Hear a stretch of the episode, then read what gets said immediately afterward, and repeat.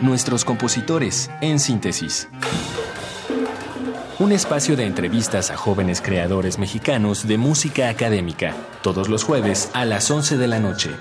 O sintoniza la retransmisión los domingos a las 7 de la tarde. 96.1 de FM. Radio UNAM, Experiencia Sonora.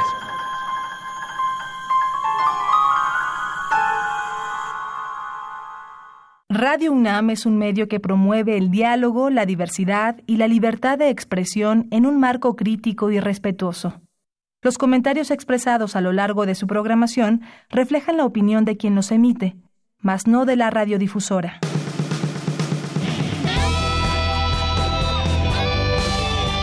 Prisma RU. Relatamos al mundo.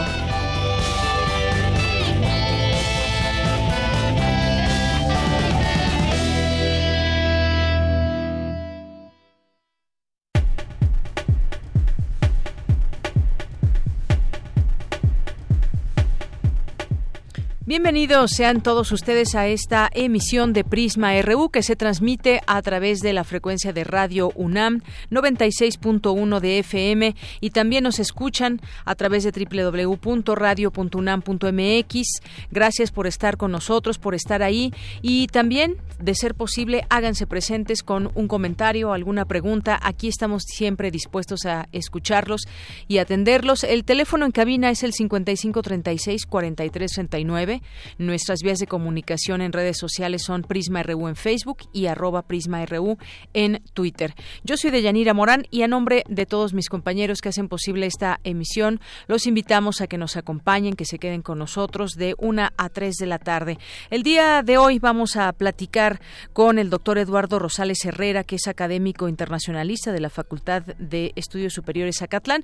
Con él vamos a platicar acerca del tipo de armas usadas en el ataque a una familia allá entre los límites de Chihuahua y Sonora.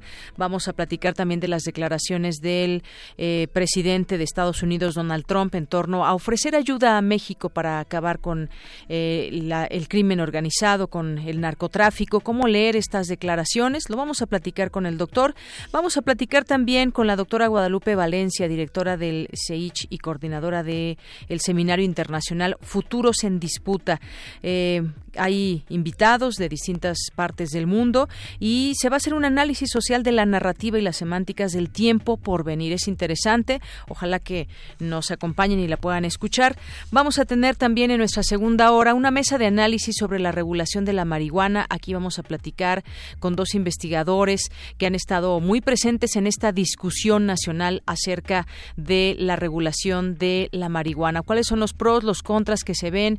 ¿Cómo se puede entender esto para revertir problemas que tenemos en México de crimen organizado, cómo entraría la regulación de la marihuana para también abatir este problema del narcotráfico. Lo platicaremos aquí el día de hoy. Vamos a tener en cultura también nuestra compañera Tamara Quiroz va a entrevistar a Sandra Lorenzano, eh, que es autora del libro El día que no fue. Eh, va a estar aquí en cabina. También vamos a tener hoy miércoles la sección de sustenta de Daniel Olivares, la piel vegana de nopal, la segunda parte. Esta piel creada por jóvenes mexicanos que cumple con altos estándares de calidad. Y vamos a tener Dulce Conciencia, cerraremos con Dulce García, que nos va a presentar el tema de la física óptica aplicada al arte y va a tener una invitada aquí en cabina. No se lo pierdan, esto y más tendremos hoy aquí en Prisma RU. Desde aquí, relatamos al mundo. Relatamos al mundo. Relatamos al mundo. Una de la tarde con siete minutos en este miércoles 6 de noviembre del año 2019 en los temas universitarios en México. El riesgo que viven los activistas y defensores de derechos humanos proviene de muchas fuentes. Cindy Pérez nos tendrá la información. Inauguran en la UNAM el Laboratorio Internacional de Tecnología e Investigación Espacial. Cristina Godínez nos tendrá los detalles. En los temas nacionales, el recién electo presidente de Argentina, Alberto Fernández, aseguró en conferencia dictada en la UNAM que trabajará para unir América Latina en un solo bloque. Mi compañera Virginia Sánchez nos tendrá aquí los detalles.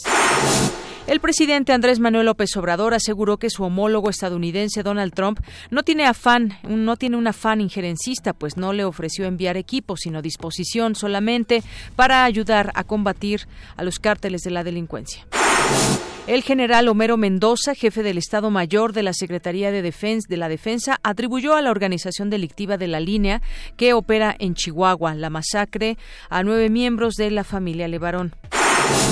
En este contexto, para el secretario de Seguridad Ciudadana, Alfonso Durazo, la masacre contra la familia ocurrida el lunes pasado fue una confusión, pero para familiares de las víctimas fue un ataque directo y premeditado. Nueve camiones fueron incendiados esta noche en distintos puntos de Ciudad Juárez, la mayoría casi de manera simultánea, sin que se reportaran personas lesionadas. La producción de autos en octubre retrocedió 16.35% anual, su mayor caída en el registro del INEGI, luego del paro técnico de dos plantas de General Motors en México debido a una huelga de sus trabajadores en Estados Unidos. En el complejo de las ruinas romanas de la ciudad jordana de Gerasa, un hombre apuñaló a cuatro turistas extranjeros, de los cuales tres son mexicanos. Hoy en la UNAM, ¿qué hacer y a dónde ir? La Filmoteca de la UNAM te invita a la función inaugural del largometraje Conociendo a Astrid, que forma parte del ciclo Miradas al cine sueco contemporáneo. Cuando Astrid Lindgren, la célebre autora de Pipi Casas Largas, era muy joven, le ocurrió algo que la afectaría profundamente. Esta combinación entre milagro y calamidad daría forma al resto de su vida, un evento capaz de transformarla, de convertirla en una mujer cuya vida ha inspirado a generaciones, con un talento para contar historias que ha enamorado al mundo entero. Asista a la función inaugural hoy a las 19 horas en la sala Julio Bracho del Centro Cultural Universitario. La entrada es libre y el cupo limitado. La Facultad de Estudios Superiores Acatlán te invita a disfrutar de la puesta en escena Nenitas, voces femeninas de la tercera edad, original de Roberto Sosa, adaptación y dirección del dramaturgo Josafat Aguilar. A través de cuatro monólogos, las protagonistas añoran los momentos que marcaron su vida. La vejez es el momento para el recuento de lo vivido, dar un segundo aire a su existencia y saber que la vida debe continuar y lo mejor está por venir. La vejez no es el fin. Disfruta de esta entrañable historia que se presenta hoy a las 18 horas en el Teatro Javier Barro Sierra de la FESA Catlán. La entrada es libre y el cupo limitado. Como parte del ciclo de cine Nos amábamos tanto, directores y sus parejas, la sala Julián Carrillo proyectará el largometraje María Candelaria, dirigida y escrita por Emilio El Indio Fernández y protagonizada por Dolores del Río y Pedro Armendáriz. No te pierdas este clásico del cine de oro mexicano y asista a la función hoy a las 18 horas a la sala Julián Carrillo de Radio UNAM, ubicada en Adolfo Prieto 133, Colonia del Valle. La entrada es libre y el cupo limitado.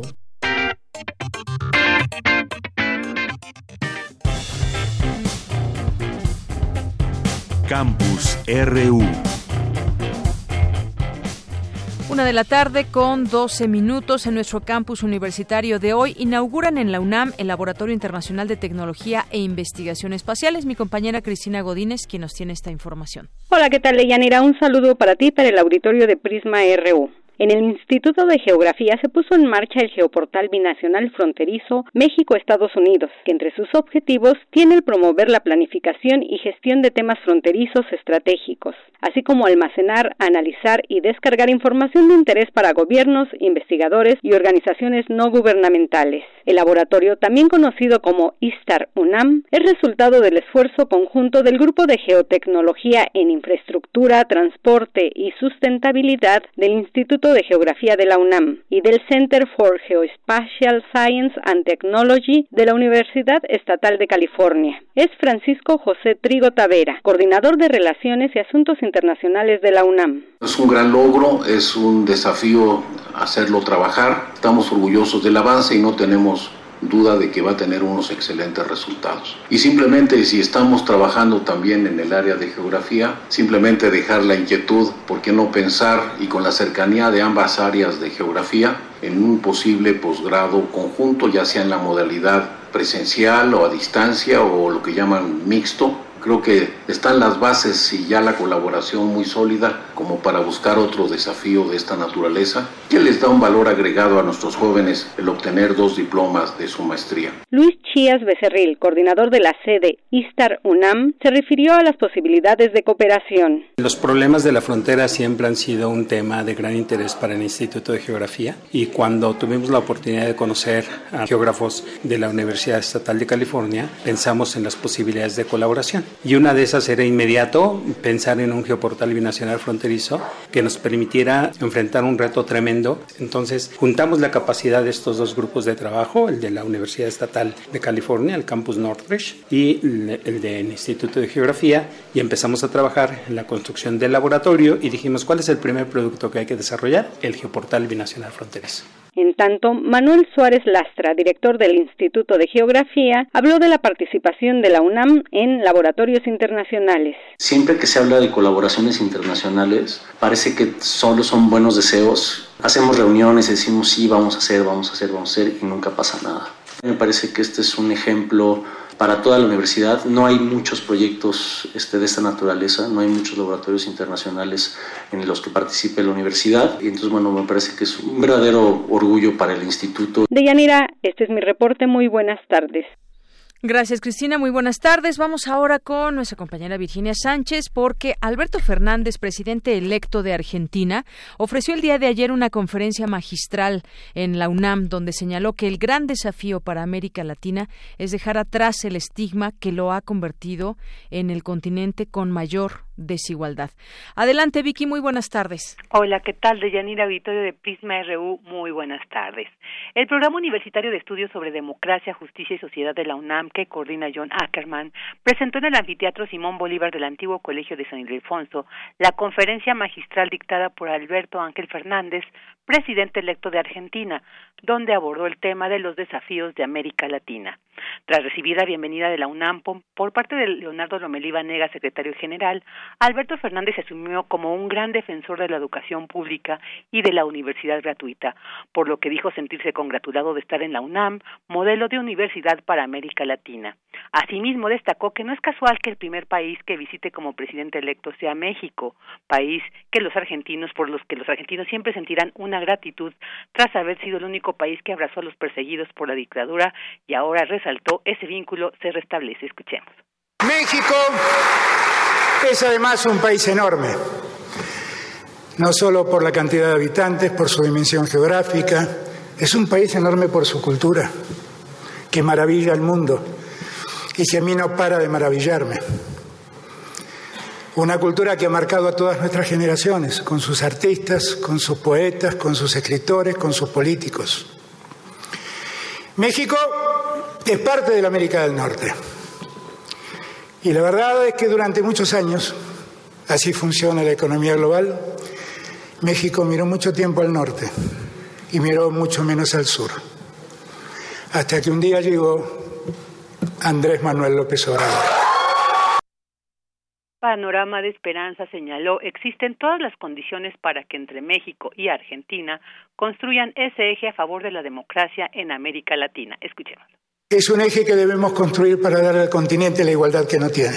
Es un eje que debemos construir para garantizar en el continente la democracia que a veces no funciona lo bien que nosotros quisiéramos que funcione. Es un eje que queremos construir en el continente para darle institucionalidad, pero por sobre todas las cosas para tender nuestra mano y sacar del pozo de la pobreza a los que hoy están sumidos allí.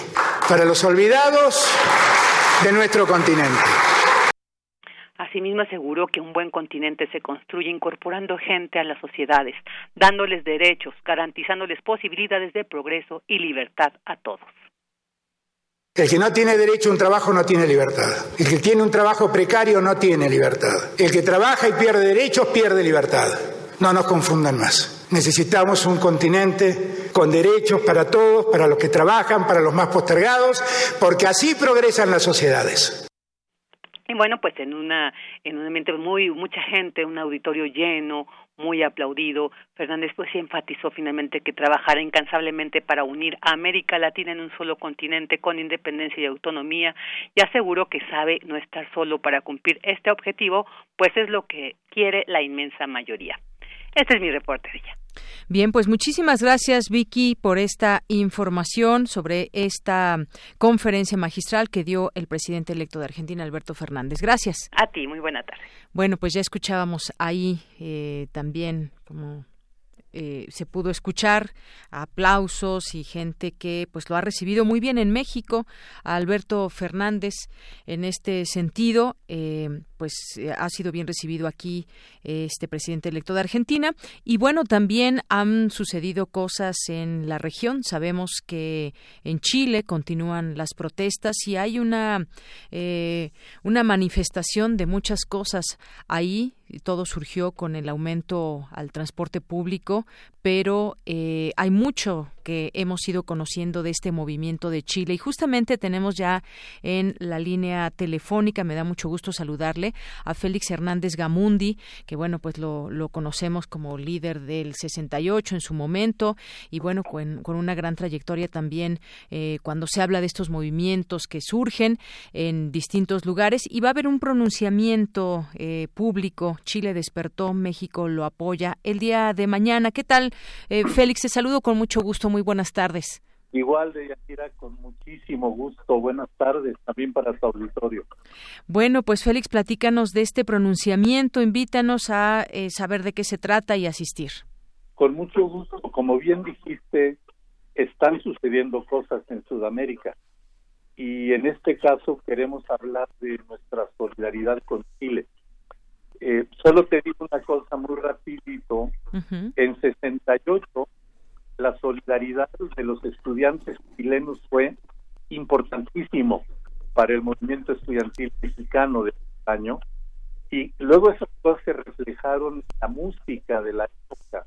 Hay cualquier cantidad de canciones de Manos Parra, por ejemplo, luego cantados por muchos cantores sudamericanos.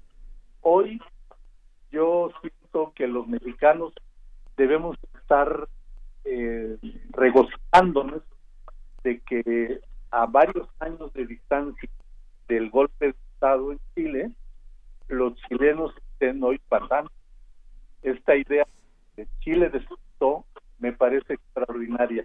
Mañana tenemos un acto en, el, en San Ildefonso, en el Colegio San Ildefonso, en el centro de la Ciudad de México, allí en Sierra, a las 6.30 de la tarde. Muy bien. Es un evento que está convocado por varias organizaciones sociales. La Fundación para la Democracia, Jóvenes ante la Emergencia Nacional, eh, un agrupamiento importante de estudiantes universitarios, eh, que es la Coordinadora Estudiantil Universitaria, el Comité 68 y el antiguo colegio de San Ildefonso que nos cobija, como chistes mañana a las 6.30 de la tarde. También estarán allí presentes eh, cantantes chilenos, mexicanos, y está la posibilidad de algún grupo cubano, que será al final de que presentemos el pronunciamiento de solidaridad el movimiento chileno. Muy bien. Bueno, pues ahí dejamos esta invitación para el día de mañana. Nos dices jueves 7 de noviembre, 18.30 horas en el Colegio de San Ildefonso. Chile despertó, México lo apoya. Un pronunciamiento público en este evento también cultural con eh, con eh, presencia chilena, presencia cubana, mexicana, por supuesto, y como bien decías, algo pasa en la región. Dejamos esta invitación hecha para nuestro público. Félix Hernández Gamundi, como siempre, un gusto saludarte, te mando un abrazo. Igual de un abrazo y los esperamos, esperamos todo tu público y por supuesto a ustedes Radio Claro que sí. Muchas gracias y hasta luego. Hasta luego. Buenas tardes. Buenas tardes. Porque tu opinión es importante, síguenos en nuestras redes sociales, en Facebook como Prisma RU y en Twitter como arroba PrismaRU. Queremos escuchar tu voz. Nuestro teléfono en cabina es 55 36 43 39. Continuamos una de la tarde con 23 minutos y vamos a platicar en un momento más. Ojalá que podamos entablar comunicación con él, con el doctor Eduardo Rosales Herrera, para eh, él es académico de la FES Acatlán, internacionalista, y vamos a platicar derivado de lo que sucedió el lunes, este ataque a una familia, un ataque en el que murieron mujeres y murieron niños y algunos otros resultaron heridos y otros se salvaron y nos lleva a muchas eh, reflexiones y entre ellas, entre ellas, estos ah, también hay que señalarlo, eran ciudadanos estadounidenses mexicanos y en ese sentido, pues el día de ayer el presidente Donald Trump habló o por lo menos también lanzó algunos algunos tweets lanzando una ayuda a México para estoy aquí para lo que se ofrezca. Eh, hay una respuesta del gobierno mexicano ante ello, pero hoy se sabe también que las armas que se utilizaron pues venían de Estados Unidos. ¿Qué tal, doctor Eduardo Rosales? Como siempre, un gusto recibirlo aquí en este espacio. Buenas tardes. Estimada Yanira, ya hacía tiempo que no estábamos en estas en esta frecuencia. Un fuerte abrazo a usted a su equipo y desde luego a toda su muy informada audiencia. Muchas gracias, Eduardo, eh, doctor Eduardo Rosales. Pues eh, ya hablaba yo un poco de este tema. ¿Qué decir ante lo que menciona o la ayuda que ofrece el presidente de Estados Unidos, Donald Trump, en torno a ayudarnos con el tema del narcotráfico? ¿Qué le parece esta declaración de entrada, doctor? Estimada Yanira, si, si, si me lo permite, primero quisiera contextualizar y comentarle que hay varias lecturas de estos de estos acontecimientos, de todos estos hechos, de los mensajes de Trump, pero nada más vamos a tomar dos. Y la primera sería, desde luego, una lectura de autocrítica, en la que vemos que en la región donde ocurrieron estos estos hechos, me refiero a los límites entre Sonora y, Chihuahua, pues ha sido olvidada en términos de vigilancia por distintas administraciones en nuestro país, ¿no? incluyendo la actual. Ahora vimos esto este muy muy trágico acontecimiento que registró nueve muertos y seis heridos hasta el momento. Es una zona como muchas otras en la que pues la guerra entre los los cárteles es francamente feroz y que ha generado enormes, subrayo, enormes afectaciones, eh, y, pero sobre todo, y lo más lamentable, es que ha cobrado muchas vidas. Ese territorio, hay que decirlo, hay que ser muy claros, es una ruta de trasiego de drogas eh, que, que, parte desde Ciudad Obregón y llega hasta Agua Prieta, eh, Agua Prieta y esta última población es uno de los principales accesos de drogas hacia Estados Unidos y cuyos envíos, bueno, pues pasan y hacia dónde se dirigen, hacia, hacia Phoenix y hacia Tucson y de ahí, bueno, pues a muchos, a muchos otros estados de la Unión Americana. Y también hay que señalarlo, no solo pasa droga, sino armas, personas, dinero, bueno, más bien que no pasa. Y en esa zona, pues, operan cuando menos este, miembros de, de, de los cárteles de Juárez, del cártel de Sinaloa, mire de qué, de qué organizaciones delictivas estamos hablando, y digamos que recientemente, relativamente, el cártel Jalisco Nueva Generación. Eh, eh, esto lo menciono como contexto y da cuenta de lo peligroso y de lo violento que se ha tornado esa zona. Desafortunadamente, subrayo, las autoridades de nuestro país tienen presencia limitada y a veces nula en esa en esa zona. Entonces, yo creo que es muy pertinente esta esta primera autocrítica. Ahora vamos con una segunda lectura y ahora la de crítica hacia Estados Unidos.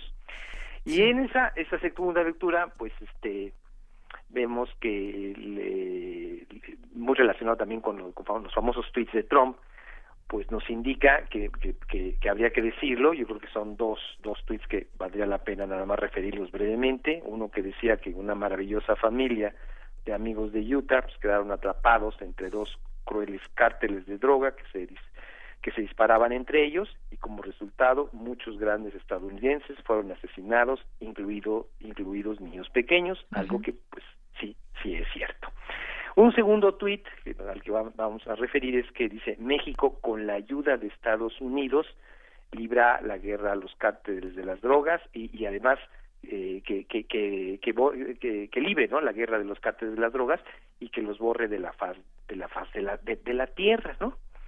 Y bueno, aquí habría que decir que estos tweets de Trump nos indican que este personaje quiere aprovechar este y otros trágicos acontecimientos como el de Culiacán para expresar posturas de, belicosidad y este y de injerencia.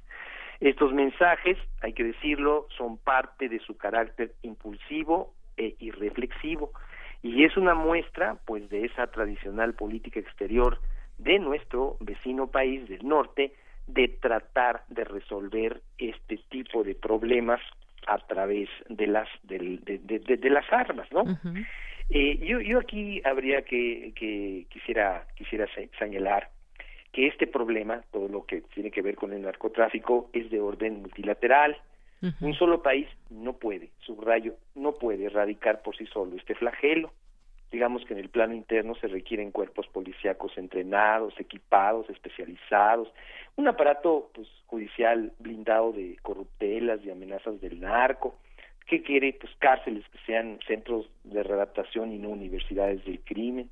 También se requieren labores pues de inteligencia de primer nivel y sobre todo pues, atacar las finanzas de los delincuentes, pero sobre todo proyectos pues, educativos y de empleo de amplio alcance, en fin, tratar el problema de las adicciones como un asunto de salud pública y quizá la despenalización de ciertas drogas eh, consideradas como blandas como la marihuana que pues ya está en marcha aquí en nuestro país. En fin, lo que quiero decir es que se requiere un esfuerzo pues coordinado, financiado y desarrollado por actores pues, estatales y no estatales de altos vuelos.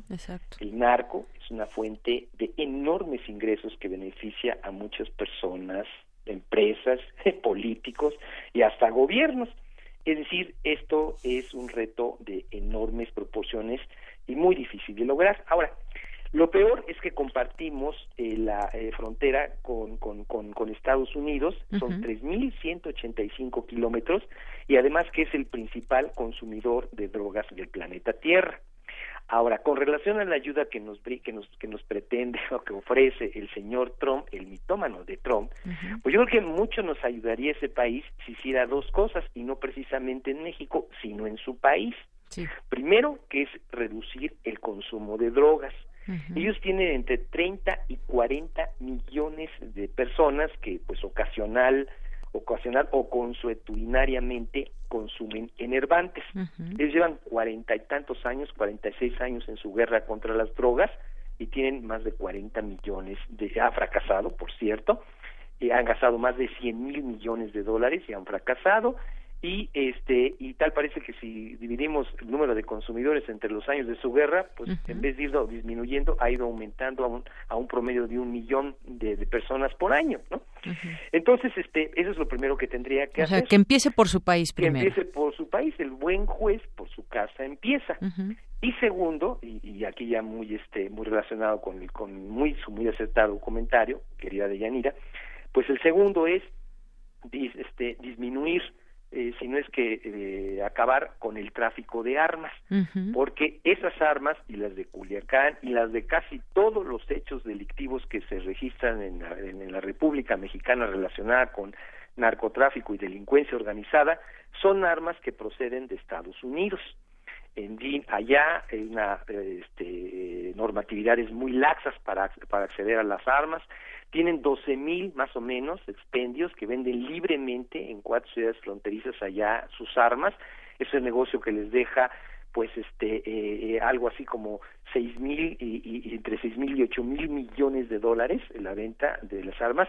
Recientemente el gobierno de Trump dijo que iba a, disminuir por lo de Culiacán precisamente. Hubo una reunión incluso entre los representantes de México y de ese gobierno para tratar de disminuir el, la, la, el trasiego de armas hacia nuestro país algo que es absolutamente falso. Trump no va a hacer absolutamente nada y menos en tiempos electorales ellos es muy redituable esta situación. Así es que yo eh, nada más eh, subrayo el comentario para decirle que mejor, mejor empiecen por su casa y ya después que nos ofrezcan este tipo de ayuda.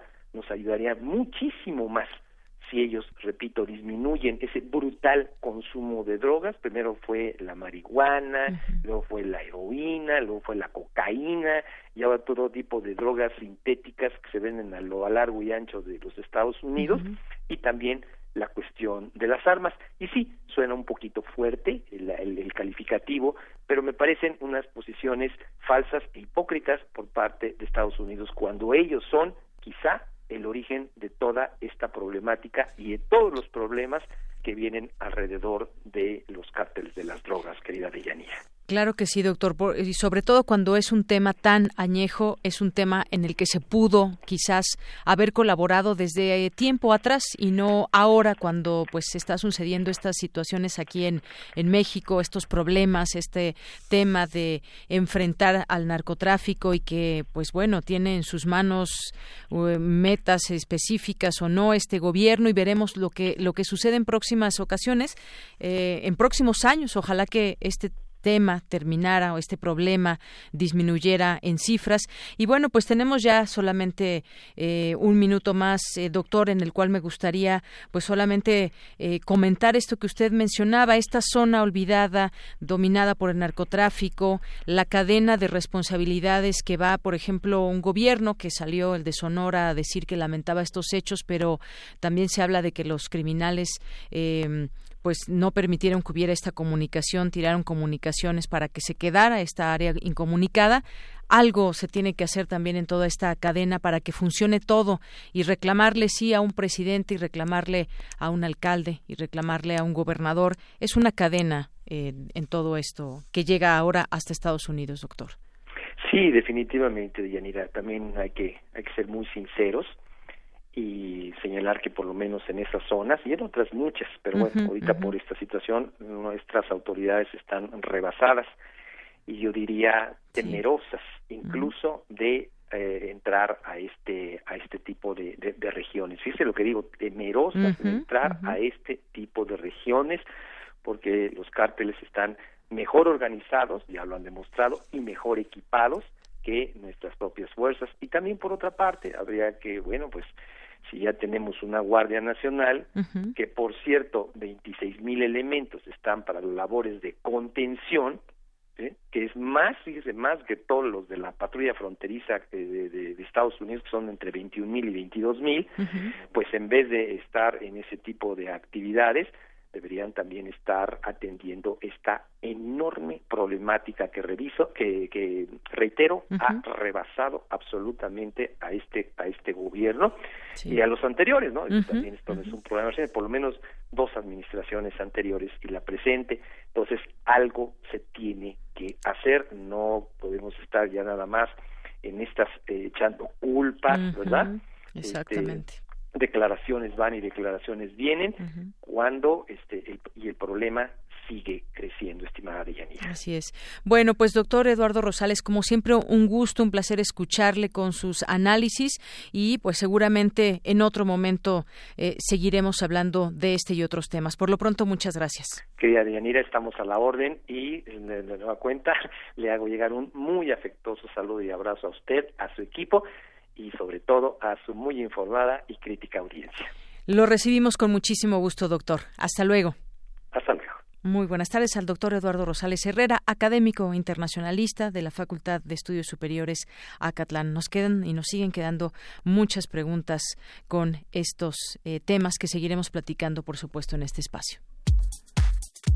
Tu opinión es muy importante. Escríbenos al correo electrónico prisma.radiounam@gmail.com. Prisma RU. Relatamos al mundo. Bien, tengo ya en la línea telefónica, le agradezco nos tome esta llamada, la doctora Guadalupe Valencia, directora del CEICH y coordinadora del seminario al cual nos va a invitar, el Seminario Internacional Futuros en Disputa, el análisis social de la narrativa y las semánticas del tiempo por venir, que se llevará a cabo los próximos 20 y 21 de noviembre. Así que le agradezco nos tome esta llamada. Eh, doctora, buenas tardes. Deyanira, ¿qué tal? Muy buenas tardes. Saludos a ti y a tu audiencia. En efecto, eh, tenemos este seminario muy interesante. Lo coordino junto con Dulce María Vélez y Raúl Contreras, eh, jóvenes eh, investigadores pertenecientes al Seminario Permanente de Estudios sobre el Tiempo, que es un seminario que tiene ya un par de años funcionando, auspiciado por este Centro de Investigaciones Interdisciplinarias en Ciencias y Humanidades y la Facultad de Ciencias Políticas y Sociales, el Centro de Estudios Teóricos y Multidisciplinarios en Teoría Social. Son siglas muy largas, pero, eh, en fin, eh, la idea del seminario permanente de estudios sobre el tiempo es ir avanzando cada vez más de la discusión teórica de las muchísimas problemáticas de lo que llamamos el problema del tiempo y sus expresiones en la vida social e histórica de, de los grupos sociales y de las sociedades, ir avanzando en el análisis histórico, empírico, eh, de eh, las principales expresiones del tiempo, los pasados, los futuros, el presente, las disputas por el futuro, como en el caso de este seminario internacional al que llamamos así, futuros en disputa, el análisis social de la narrativa y las semánticas del tiempo por venir. Así es que justamente platicábamos ayer y hoy por la mañana de qué iba, cómo, cómo se integraba este seminario internacional, específicamente, por ejemplo, qué, qué se discutía cuando hablamos o qué se va a discutir cuando hablamos de futuros en disputa y luego de ver también toda esta eh, lista de ponentes que estarán ahí presentes en este seminario, nos quedaba justamente esas, esa duda de cómo se plantea eh, eh, el tema de los futuros en disputa. Me gustaría que nos, nos comente más también de algunos temas quizás en específico que se irán, eh, que se tocarán y que hacemos esta invitación a nuestro, a nuestro público. Futuros en disputa. Eh, ¿Cómo, cómo, cómo entendemos esos, esos futuros? Mira, nosotros tenemos un proyecto, eh, un proyecto PAPID, se llama en la UNAM los proyectos financiados por la propia UNAM, justamente sobre la disputa por el futuro o los futuros en disputa a partir del 2018 mexicano. Nuestra hipótesis es que el tiempo en México, si no estaba, parecía un tiempo cerrado, hacia el futuro parecía un tiempo, eh, metafóricamente hablando siempre, un tiempo estancado, un tiempo que no se movía, y el 2018 parece ser un acontecimiento, tiene toda la carga de una esto de un acontecimiento en el sentido de que abre el tiempo y lo abre hacia futuros posibles. Por el eh, tema de las elecciones se refiere. Sí, exacto, digamos, el triunfo de López Obrador, eh, que, que incluso es un acontecimiento, es una fiesta popular, puede ser vista como una insurrección cívica, ciudadana, pacífica, no es lo que estamos viendo hoy en Chile, pero es, eh, se asemeja en términos de que hay una gran efervescencia social y política. eh, incluso el día del triunfo del Obrador tuvimos una fiesta eh, popular bastante espontánea, diría yo, en donde se llenan las calles para celebrar el triunfo eh, de lo que significa la posibilidad de cambio.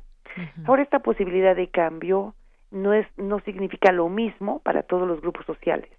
Por eso estamos hablando no de un futuro soñado ni de la esperanza triunfante, sino de los futuros en disputa.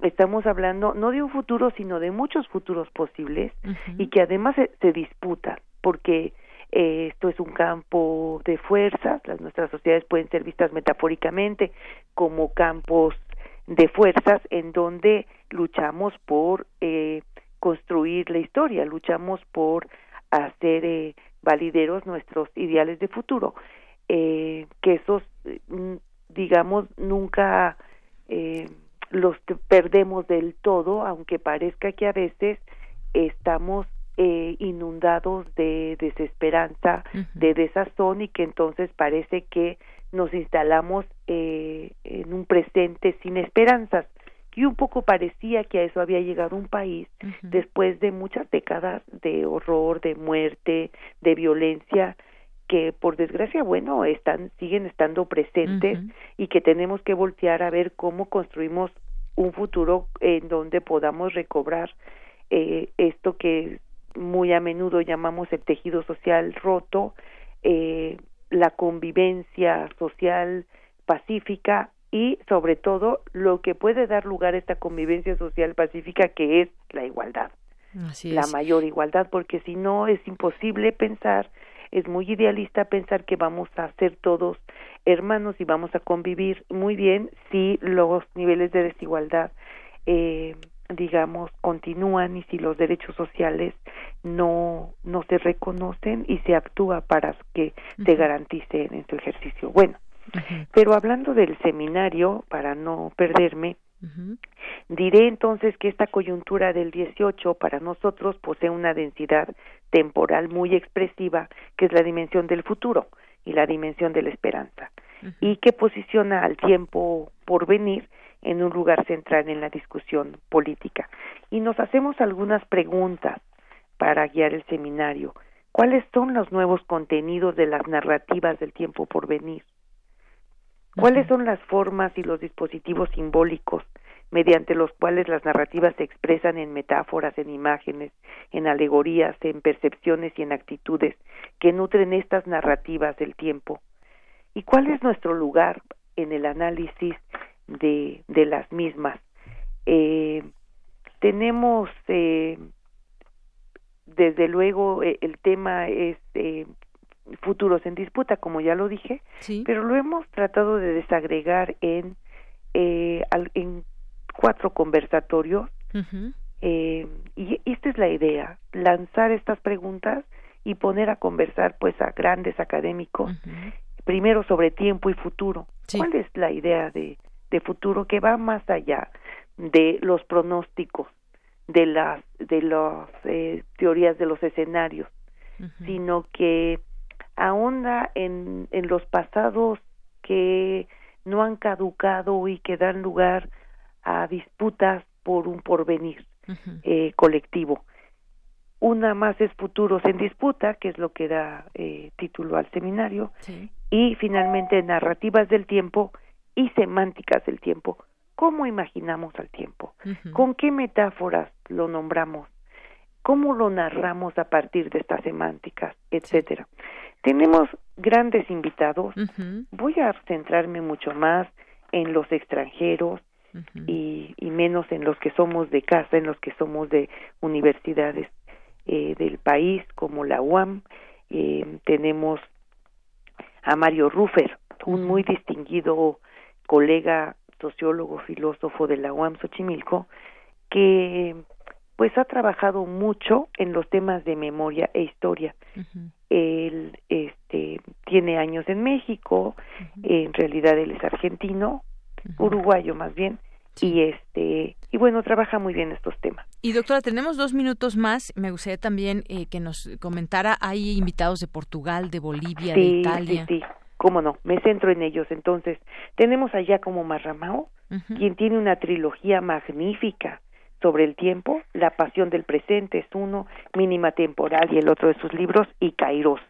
Tenemos a Ramón Ramos Torre, eh, un muy, muy distinguido académico español, sociólogo del tiempo, que ha trabajado de manera magnífica las narrativas sociales sobre el tiempo, eh, ha, trabajado de manera magnífica el tema del riesgo. Luis Tapia Meaya, un intelectual boliviano eh, de La Paz, quien ha trabajado muchísimo sobre multiculturalidad, sobre tiempo y política.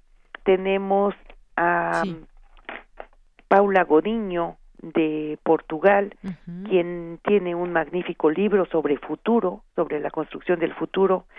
Eh, tenemos a Armando Bartra, quien también tiene publicaciones muy, muy importantes sobre estos temas de la UAM Xochimilco, René Ramírez Gallegos, quien fue secretario de Educación eh, Superior, Ciencia y Tecnología e Innovación con el presidente Correa en Ecuador y quien ha trabajado de manera muy interesante, muy, muy interesante, el tiempo y la buena vida, o la buena vida eh, conceptualizada a partir de eh, la carencia del tiempo para las relaciones eh, humanas, eh, para las relaciones afectivas, para el tiempo creativo, etcétera, etcétera. Pues todo esto, todos estos temas y parte de los ponentes que ya nos comentó estarán el próximo 20 y 21 de noviembre. Esta invitación a este seminario que ya nos ponía en contexto me parece muy interesante y que puedan asistir al Centro de Investigaciones Interdisciplinarias en Ciencias y Humanidades, solamente ahí en, en la sede, ¿verdad? Cuarto piso de la Torre 2 de Humanidades, quedan todos cordialmente invitados, van a ser unos conversatorios, te lo voy a decir con esta palabra, muy sabrosos, muy sustanciosos sobre el tema de el tiempo y los futuros. Perfecto. Y te agradezco muchísimo. Ojalá nos pueda acompañar tu, tu audiencia. Ahí están invitados todos. Están todos invitados. También se transmite por streaming, por si alguien nos quiere seguir a distancia. Bien, ahí lo seguimos por a través del centro y su página de internet. Por lo pronto, doctora, muchas gracias Al por estar con contrario de Yanira, saludos a ti, saludos a tu audiencia y quedamos en en comunicación. Por supuesto, claro que sí. Gracias, doctora. Buenas tardes. la doctora Guadalupe Valencia, directora del CEICH y coordinadora de este seminario eh, del CEICH, del Centro de Investigaciones Interdisciplinarias en Ciencias y Humanidades. Relatamos al mundo. Relatamos al mundo.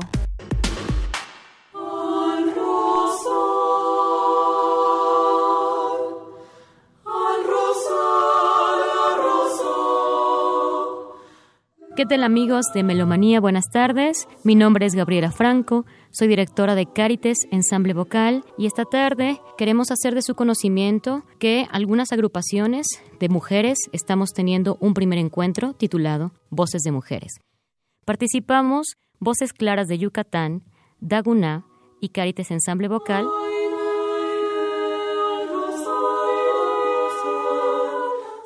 La música que estamos escuchando es Nana, con texto de Rafael Alberti y música de Carlos Jiménez Babarak, contenida en un CD que se llama 18 Cantos para la Juventud, hecho por Daguná, uno de los grupos participantes de este encuentro.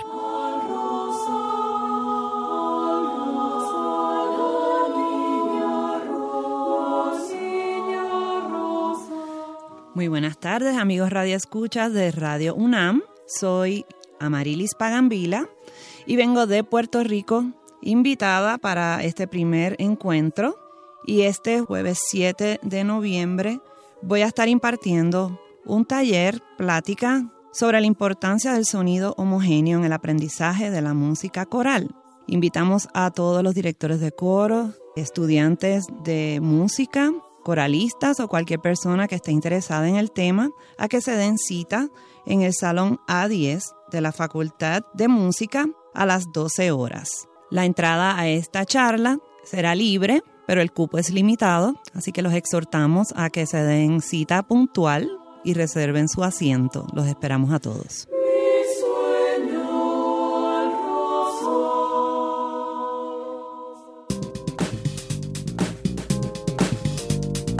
Cultura RU.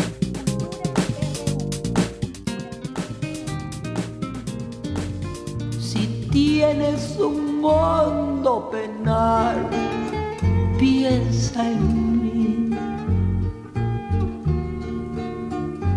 Si tienes ganas de llorar, piensa en mí. Ya ves que venero tu imagen divina ya estamos en la sección de cultura y le damos la bienvenida a Tamara. ¿Qué tal, Tamara? Muy buenas tardes. De Yanira, traigan el mezcal. De una vez. Muy buenas tardes a ti y a todos aquellos que nos acompañan a través de esta frecuencia universitaria. Es momento de entrar a la sección cultural de hoy. En cabina nos acompaña Sandra Lorenzano. Sandra, qué gusto, qué gusto que nos visites. No, qué gusto para mí, Tamara de Yanira. Un honor además estar en Radio UNAM siempre, mi casa. Eh, aquí se exalta el espíritu Puma totalmente. Gracias a ustedes, al público que nos escucha y al querido Benito, claro. Claro que sí, le mandamos saludos. saludos, Benito. Sandra, te presento como se debe. Eres poeta, eres ensayista, narradora, doctora en letras por la UNAM. Actualmente coordinas el proyecto Cultura y Migración, en el que participan las sedes europeas de la UNAM, la UNESCO y la Universidad Autónoma de Madrid. Eh, bueno, tus letras, tu voz no nos son y hoy, porque bueno, colaboras en varios medios de comunicación, tanto en México como América Latina, y hoy nos vienes a hablar de El día que no fue. Oye, yo lo devoré no puedes parar de leerlo. Recién eh, salido de la imprenta realmente. Platícanos de esta de este libro que, bueno, vamos a conocer a una protagonista que nos va guiando a través de diversas historias, historias que tienen un hilo conductor, el miedo. Qué bueno que dices eh, que lo devoraste, Tamara, eso me da muchísimo gusto, me hace muy feliz saberlo porque uno de los grandes miedos de alguien cuando escribe un libro, cuando se publica el libro, es saber si alguien lo va a leer. Y si esa persona que lo va a leer le va a gustar o no le va a gustar. Entonces, bueno, me empiezo a quedar tranquila gracias a, a lo que estás diciendo. Y estábamos escuchando a Chabela Vargas y cantando sobre el desamor. Entonces, es una novela que tiene como núcleo inicial una historia de amor y desamor y el miedo que puede surgir, como bien lo decías, el miedo que puede surgir a partir del desamor. Pero fíjate que pasa algo curioso. Eh, un miedo, cuando tú estás viviendo una situación de miedo, inmediatamente se hacen presentes todos tus miedos anteriores. Empiezas a recordar otros miedos. es como que se actualizan esos miedos y eso es bueno porque puedes pensar que si en el pasado has sobrevivido a otros miedos, hoy también vas a sobrevivir. Entonces te das cuenta que quizás el tema de la novela no es el miedo, sino la resistencia al miedo y la sobrevivencia frente al miedo. Entonces la idea era partir de esta historia de desamor que realmente se convirtió para la narradora en una historia de miedo porque se volvió un desamor violento, amenazante. Y ustedes saben que la persona que nos ha amado o que has amado es la que mejor te conoce y por lo tanto conoce cada uno de tus puntos vulnerables y te puede hacer pedazos, ¿no? Entonces, de ahí el miedo. Puede ser tu peor enemigo, tu peor enemiga. De ahí el miedo. Entonces, ese miedo que en un principio te paraliza, porque el miedo finalmente, aunque digan que no, que el miedo nos ayuda a sobrevivir, yo creo que el miedo te paraliza. El miedo, el miedo de sentir miedo te ayuda a cuidarte pero cuando estás en una situación de miedo, realmente no sabes qué va a pasar, no sabes cómo vas a reaccionar y no controlas demasiado tus reacciones, son instintivas. Pero si logras pensar que ya has sobrevivido y que tienes las estrategias para sobrevivir, seguramente vas a salir adelante. Y yo lo que me proponía era poder partir de una historia muy pequeñita de miedo, que es este miedo de una pareja que se rompe, para pensar en mis propios miedos anteriores, eh, pero sobre todo en esta situación de miedo que sentimos en nuestro país y que sentimos sobre todo las mujeres. Así es. ¿no? Vivimos, pues no hace falta ya ni decirlo, ¿no? Pero más de 300 mil muertos, más de 40 mil desaparecidos, 26 mil feminicidios en los últimos 10 años. Entonces, claro que tenemos miedo, claro que tenemos miedo, pero tenemos que pensarlo desde otro, desde este otro lugar, desde el lugar de la resistencia, desde el lugar de la sobrevivencia, desde ese lugar que puedes construir con las palabras y con el abrazo de las y los demás, porque eso es fundamental. Esta es una historia individual para ir tejiendo hacia una historia colectiva, ¿no? Así es, y justo, justo esta, eh, bueno, eh, de tejer estas redes de comunidad, hablas de estos miedos desde diferentes aristas, hablas también de violencia desde diferentes niveles también, y hablas de algo que me parece también eh, importante resaltar, hablas de migración, de exilio, de desplazamiento, hablas de toda esta violencia que también se puede vivir a través de, pues, este desplazamiento, ¿no? Hay fronteras simbólicas, hay fronteras reales que, bueno, también las mencionas en este libro. Hay, hay poesía también, poesía como un bálsamo a las adversidades, poesía como una forma, una manera de resistir. Y bueno, me gustaría que nos, que nos leyeras, digo, hay, hay una, hay un poema que tú aquí nos, nos compartes en este libro, Sandra, eh, que bueno, compartiste también en el proyecto de La Bestia. Eh, con Mardonio Carballo. Y bueno, me gustaría que para la gente que no lo puede leer, pero que esta tarde nos acompaña, que te puedan escuchar. Sí, les cuento este, este proyecto, perdón, fue una invitación que me hizo Mardonio Carballo para escribir algo sobre la bestia y sobre la migración en nuestro país. El proyecto se llamó Montar la Bestia dentro del grupo Artistas contra la Discriminación en 2016 y yo escribí lo siguiente. Quizás no sea difícil. Hay que cerrar los ojos, así, y dejarse mecer por el ritmo del tren, pero no, no dormirse nunca, los ojos bien abiertos, alerta la piel, al borde del grito la garganta, erizada la memoria, ser uno con ellos, con los otros, con los miles que se suben al lomo de la bestia, porque los hijos esperan, porque la patria es un cementerio y los ojos están poblados de cadáveres.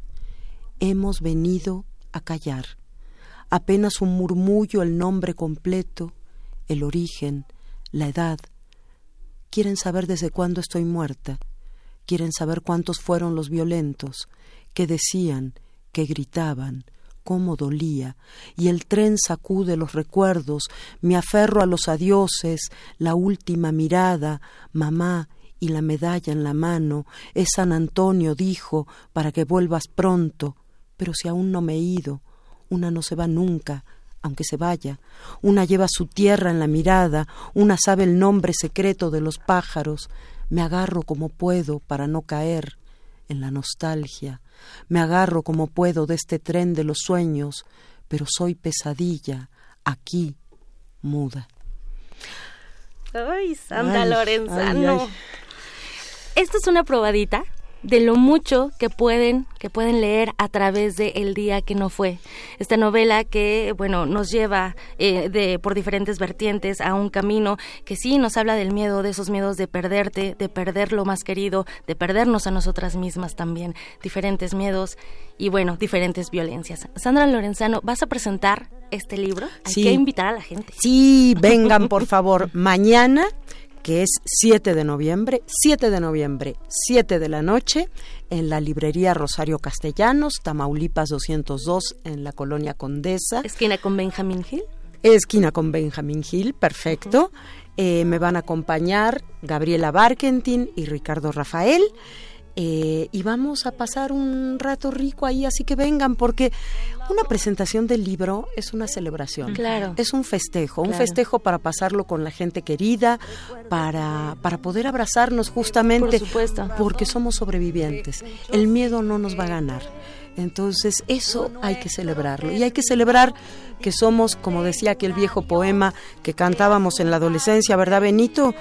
Somos mucho más que dos. Así es. Entonces, pues para tenerlo presente, ¿no? Sin duda. Sandra Lorenzano, eh, pues deseamos que muchos ojos, que muchas mentes, que se sigan tejiendo estas redes, que mucha gente lea el día que no fue, que te sigan eh, también eh, tu trabajo a través de redes sociales, lo que haces en la máxima casa de estudios, que bueno, también es tu casa, eres Argenmex. Eso. Bienvenida siempre en este espacio. Muchísimas Y gracias. nos vamos a ir con un cachito de tango, porque este- Empezamos con es, Chabela. Y este libro tiene Ahí están. referencias literarias y referencias musicales. ¿Qué vamos a escuchar, Sandra Vamos a escuchar El último café eh, de Cátulo Castillo, uno de los grandes poetas del tango, y no sé si lo encontramos en la voz Sí, de. Susana Rinaldi.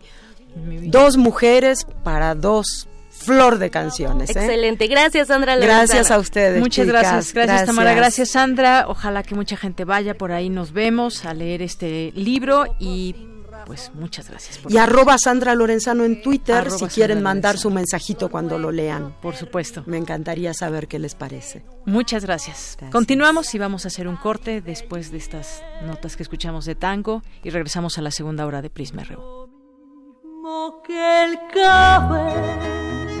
Que el amor, que el olvido, que el vértigo final de un rencor sin por qué.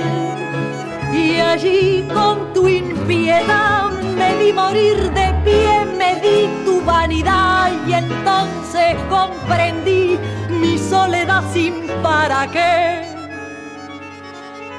Llovía y te ofrecí el último café.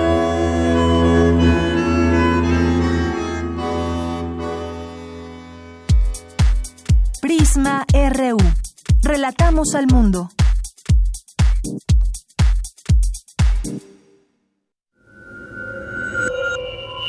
Escuchas 96.1 de FM. XEUN. Radio UNAM. Comenta en vivo nuestra programación.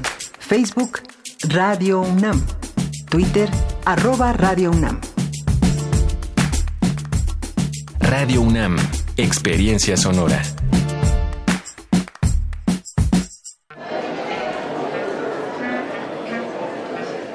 Historia de la literatura. Concepción del arte. Idealismo revolucionario. Amores fugitivos. Conferencias magistrales. Creadores escénicos. Descontentos sociales. Clases inolvidables. En más de 100 años.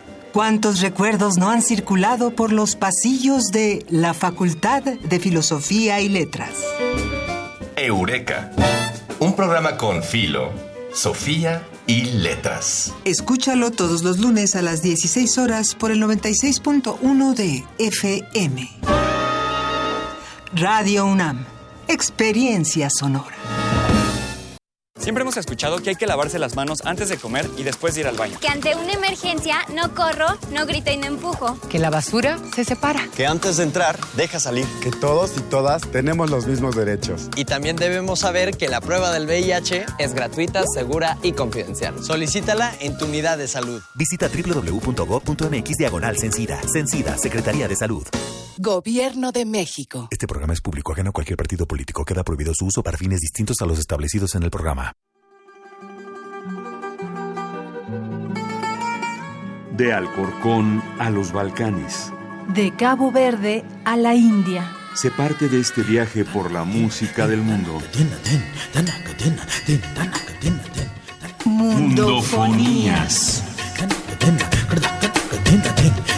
Una expedición de Araceli Zigane y Juan Antonio Vázquez. Sábados a las 18 horas por el 96.1 de FM. Radio UNAM. Experiencia sonora. Relatamos al mundo. Relatamos al mundo. Mañana en la UNAM, ¿qué hacer y a dónde ir? La edición número 41 de la Feria Internacional del Libro del Palacio de Minería abre su convocatoria para alumnos del nivel superior de las distintas entidades educativas públicas del país para participar como becarios en la organización de la Feria Internacional del Libro. Si eres alumno de los últimos semestres de la licenciatura de Antropología, Diseño Gráfico, Ciencias de la Comunicación, Historia, Química, Biología, entre otras, puedes participar como parte de la organización de dicha feria. Tienes hasta el próximo 25 de enero. Consulta la convocatoria completa en www.filminería.unam.mx. Te recomendamos la función de la cinta No sucumbió la eternidad, retrato de las batallas íntimas de dos mujeres que aguardan a sus desaparecidos, dos historias distantes por décadas, la de Liliana, a quien en 2010 el crimen organizado le arrebató a su esposo, y la de Alicia, cuya madre fue desaparecida por el Estado en 1978 durante la Guerra Sucia. Ambas se encuentran en este documental para mostrar los conflictos de la memoria y su lucha cotidiana por no desaparecer de la vida. No te pierdas este documental, ganador del premio José Rovirosa al mejor documental mexicano 2018. La función será mañana 7 de noviembre a las 16 horas en la sala Julio Bracho del Centro Cultural Universitario. La Filmoteca de la UNAM te invita a la ceremonia de entrega del premio José Rovirosa 2019 a Mejor Documental Mexicano, Mejor Documental Estudiantil y Premio del Público, que se llevará a cabo mañana a las 18.30 horas en la Sala Julio Bracho, en el corazón del Centro Cultural Universitario. La entrada es libre y el cupo limitado. Para Prisma RU, Daniel Olivares.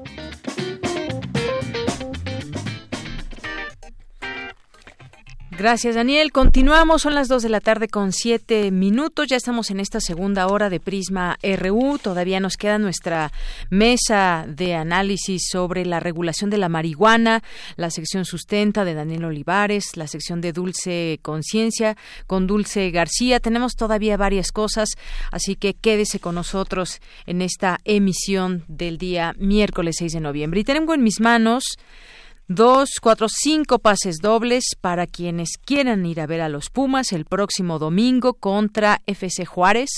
El próximo domingo, como siempre, a las 12 del día, ahí en el Estadio Olímpico. Tienen que llamarnos al 5536-4339. Las cinco primeras personas que nos llamen se llevan este pase doble que tendrán que recoger de entre 9 de la mañana y 5 de la tarde. Ah, después ya no se los podemos dar, así que vengan, tienen varios días para que lo puedan recoger aquí en Adolfo Prieto número 133 en la colonia del Valle en el departamento de información. Así que pues ya está mi compañera Ruth contestando eh, los teléfonos y pues los cinco primeros. En un momento más los damos a conocer. Y gracias también a todos ustedes que están atentos y presentes a través de nuestras redes sociales, a través de el teléfono. Gracias por las llamadas que podemos y recibimos eh, todos los días. Y bueno, pues aquí en arroba prisma RU nos escribe Alejandro Cardiel, nos dice tenga su follow, su fab, su RT, buena mujer, tremendo poema, el de Prisma RU, este que nos leía hace un momento Sandra Lorenzano. Gracias Alex Cardiel y aquí te está escuchando Sandra. Minerva de Octubre también muchos saludos, Alejandro Cardiel, eh, Odette Alonso también muchos saludos. Eh, nos dice Alejandro Cardiel también, hoy se inspiró mucho con los tweets, dice, esa Chabela Vargas era justicia pura. Me uno a Tamara, pasen el mezcal. Bueno, pues pasemos el mezcal, pues. Eh, también nos escribe por aquí nuestros amigos del Seich UNAM, hace un momento que entrevistamos a la doctora Guadalupe Valencia, eh, que nos hizo una invitación. Ramón Vázquez nos dice aquí listos para escucharlos por internet desde Dallas, Texas. Saludos y linda tarde, gran información. Gracias, Ramón. Gracias y es un gusto que nos escuches y que nos escuchen otras personas, que nos escuchen en otras partes del mundo. Ramón, tú lo haces desde Dallas, Texas. Mandamos muchos saludos a toda la gente que nos puede escuchar desde aquel lugar. Alejandro Cardiel también nos dice, Real Donald Trump ofrece ayuda, entre comillas, lo pone. Sin embargo, cuando te ofrece ayuda, el mayor exportador, el mayor exportador de armas del mundo, que curiosamente es también el mayor consumidor de drogas en el mundo, hay que ser extremadamente cuidadosos. Efectivamente, Alex Cardiel, un tema que hay que seguir y que hoy veo que se hacen muchas publicaciones en los distintos medios, pues cómo no, después de este ofrecimiento que hace Donald Trump, qué significa. Algunos han, han hablado incluso de en la mira de Estados Unidos está México, qué tipo de, de ayuda ofrece y pues bueno, hay que recordar también, está en campaña Donald Trump y quiere reelegirse como presidente de Estados Unidos y bueno, pues hay distintas ahí eh, opiniones también y análisis al respecto de este tema. Estados Unidos presiona a México. ¿Cuál será la verdadera estrategia de Estados Unidos que ante esta situación que lanza hoy y que bueno, pues evidentemente lo lanza para ver qué reacciones pueda haber también aquí en, en México. Enriquiño Chiva también dice más que puesto para verlos, yo más puesto que un calcetín específicamente, así nos dice. Eh, Marco Fernández dice, pinta muy interesante el programa de hoy, saludos desde la tierra de Los Ángeles. Gracias Marco, siempre atento también. Eh, Violeta Orcasitas también, a nuestros amigos de la Cátedra Bergman, también muchos saludos. Eh, Edith Vázquez también, que Edith Vázquez será entrevistada en un momento más, también al finalizar, casi al finalizar el noticiero con Dulce García, nos escribe ya por aquí y pues gracias a todos los que estén presentes. Les mandamos muchos saludos y continuamos nosotros mientras tanto con la información. Vamos a irnos con la sección de sustenta de mi compañero Daniel Olivares. La piel vegana de nopal ya nos hablaba la, la semana pasada. Esta piel vegana de nopal creada por jóvenes mexicanos cumple con altos estándares de calidad y nos presenta la segunda parte, así que vamos a escuchar esta información.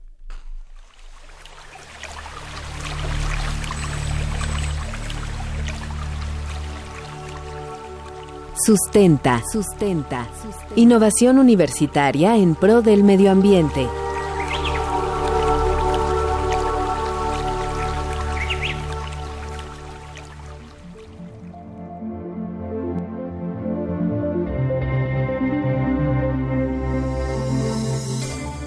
Como ya lo escuchamos en la primera parte de esta entrega, el uso de piel en distintos artículos ha puesto en la mesa de discusión el maltrato y uso indiscriminado de animales en la industria peletera, ocasionando además graves daños al medio ambiente por el uso de distintos químicos como amoníaco y peróxido de hidrógeno. Adrián López Velarde y Marte Cázares crearon una piel 100% sustentable con altos estándares que exigen las diferentes industrias como la automotriz, del calzado y del vestido. La base de esta piel vegana es el nopal, que se extrae de un campo de cultivo en el estado de Aguascalientes. Ahí se obtiene el tipo de nopal idóneo para crear la piel. Marte Cázares nos explica. El proceso empieza desde que decides la familia del cactus, porque el cactus tiene muchísimas familias regadas por todo el mundo. La mayor parte de ellas está en México. Hay tipos de nopales muy espinosos, hay nopales que necesitan más agua que otros. Nosotros nos decidimos por el nopal, un nopal que tiene una espina muy chiquita de aproximadamente un tamaño de 2 a 3 milímetros. Esto facilita el cultivo del, este, de la planta así como su cosecha. Entonces, le facilitamos el trabajo a los agricultores al, al, al, momento de cosechar esta, esta planta. Seleccionamos la planta y ahora es donde sembrarla. Nosotros cogimos en la zona de Aguascalientes, en Ojo Caliente, porque las temperaturas allá son adecuadas para la siembra del nopal. La tierra es muy fértil, no necesita mucho riego.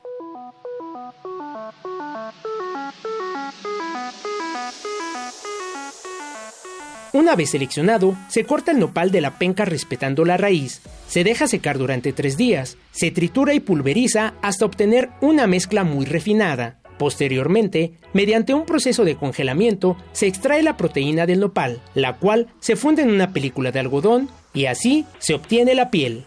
En el mundo, las grandes marcas de artículos de piel no se han aventurado a utilizar este tipo de pieles veganas, porque no cuentan con la calidad ni resistencia necesaria. Sin embargo, Adrián López y Marte Cázares, tras varias pruebas de falla y error, lograron obtener las primeras laminillas que cumplen con los estándares que exigen las diferentes industrias, como la moda, mueblera y hasta la automotriz, en términos de durabilidad, calidad, resistencia y elasticidad además de contar con una suavidad al tacto y aroma único. Habla Marte Cázares. Nosotros lo que hicimos es hacer un balance entre la calidad y entre la sustentabilidad, por lo que hacemos este balance para que las marcas en realidad sepan que nuestra piel es una real alternativa para sustituir lo que actualmente utilizan. En cuanto a la piel animal y la piel sintética, en realidad por la diferencia pues solamente es el origen, se puede decir. Una sale del animal, otra sale de puros químicos y esta es una mezcla de químicos con material orgánica de nopal.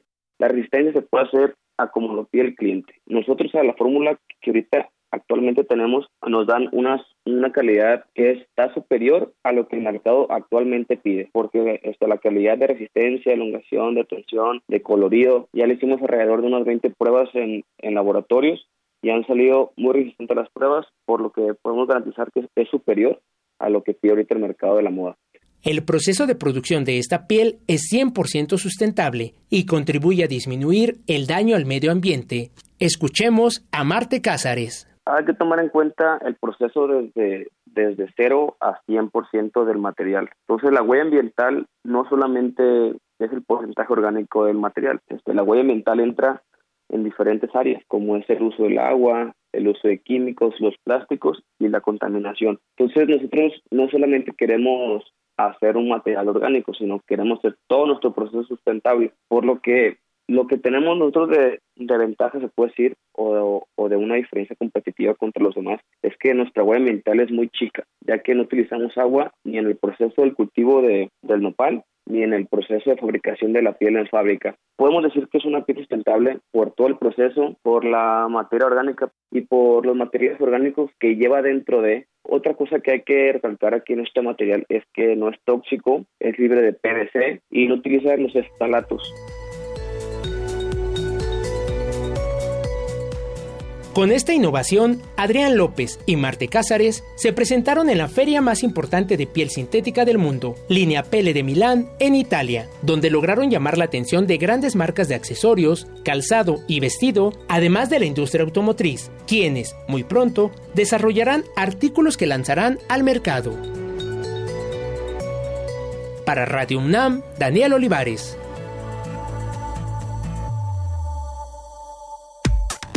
Relatamos al mundo. Relatamos al mundo. Bien, y ahora continuamos con las breves internacionales de Ruth Salazar. Internacional RU.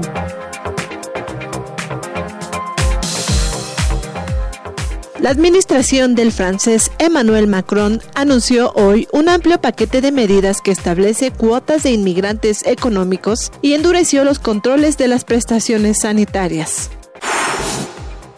Después de obtener formalmente el permiso de la reina Isabel II para disolver el Parlamento, este miércoles el primer ministro Boris Johnson comenzó una campaña electoral del Partido Conservador para las elecciones generales del próximo 12 de diciembre. Johnson apuesta por culminar el Brexit como su gran apuesta electoral para vencer en las urnas. Ocho heridos es el saldo de un ataque con cuchillo en la ciudad jordana de Gerasa. Cuatro de ellos son turistas, tres de nacionalidad mexicana y una suiza. Jordania está considerada como uno de los destinos turísticos más seguros de Oriente Medio.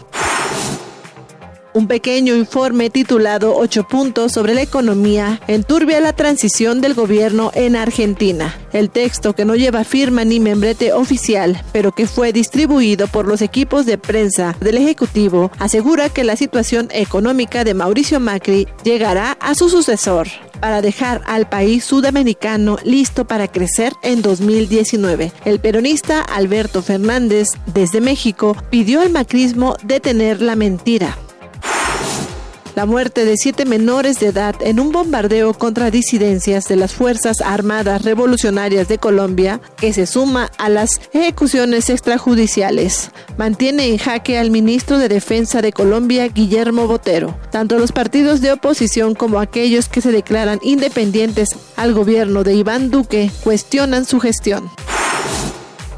La que iba a ser la mayor subasta de petróleo del mundo ha dejado a Brasil con un sabor agridulce y a los inversores extranjeros decepcionados. Aunque el gobierno de Jair Bolsonaro ha logrado recaudar 15.500 millones de euros, quedó muy lejos de los 25.000 que aspiraban. Porque tu opinión es importante, síguenos en nuestras redes sociales, en Facebook como Prisma RU y en Twitter como arroba PrismaRU. Queremos escuchar tu voz. Nuestro teléfono en cabina es 55 36 43 39. Continuamos dos de la tarde con 20 minutos. Ya tenemos a los ganadores que se van a ir a ver a los Pumas el próximo domingo 10 de noviembre a las 12 del día. Pumas contra FC Juárez. Y los ganadores son Ulises de esa Corona, Pedro López Álvarez, Minerva Domínguez Castañeda, Rutilio Ruiz Morales y Aarón García Victoria. Sí tienen que, así que tienen que pasar aquí a Radio UNAM, Adolfo Prieto 133, entre 9 y 5 de la tarde. Y bueno, pues los esperamos hasta el próximo viernes. Pueden venir desde hoy, si están por aquí cerca, y aquí con muchísimo gusto los esperamos. Y no olviden de mandarnos sus fotos que se hagan ahí en el estadio para compartirlas en nuestras redes sociales. Continuamos ahora con, eh, vamos a, a presentar esta nota de mi compañera Natalia Pascual que antecede a esta mesa que tenemos para hablar de la regulación de la marihuana. Natalia Pascual nos preparó esta nota acerca de los usos terapéuticos de la hierba.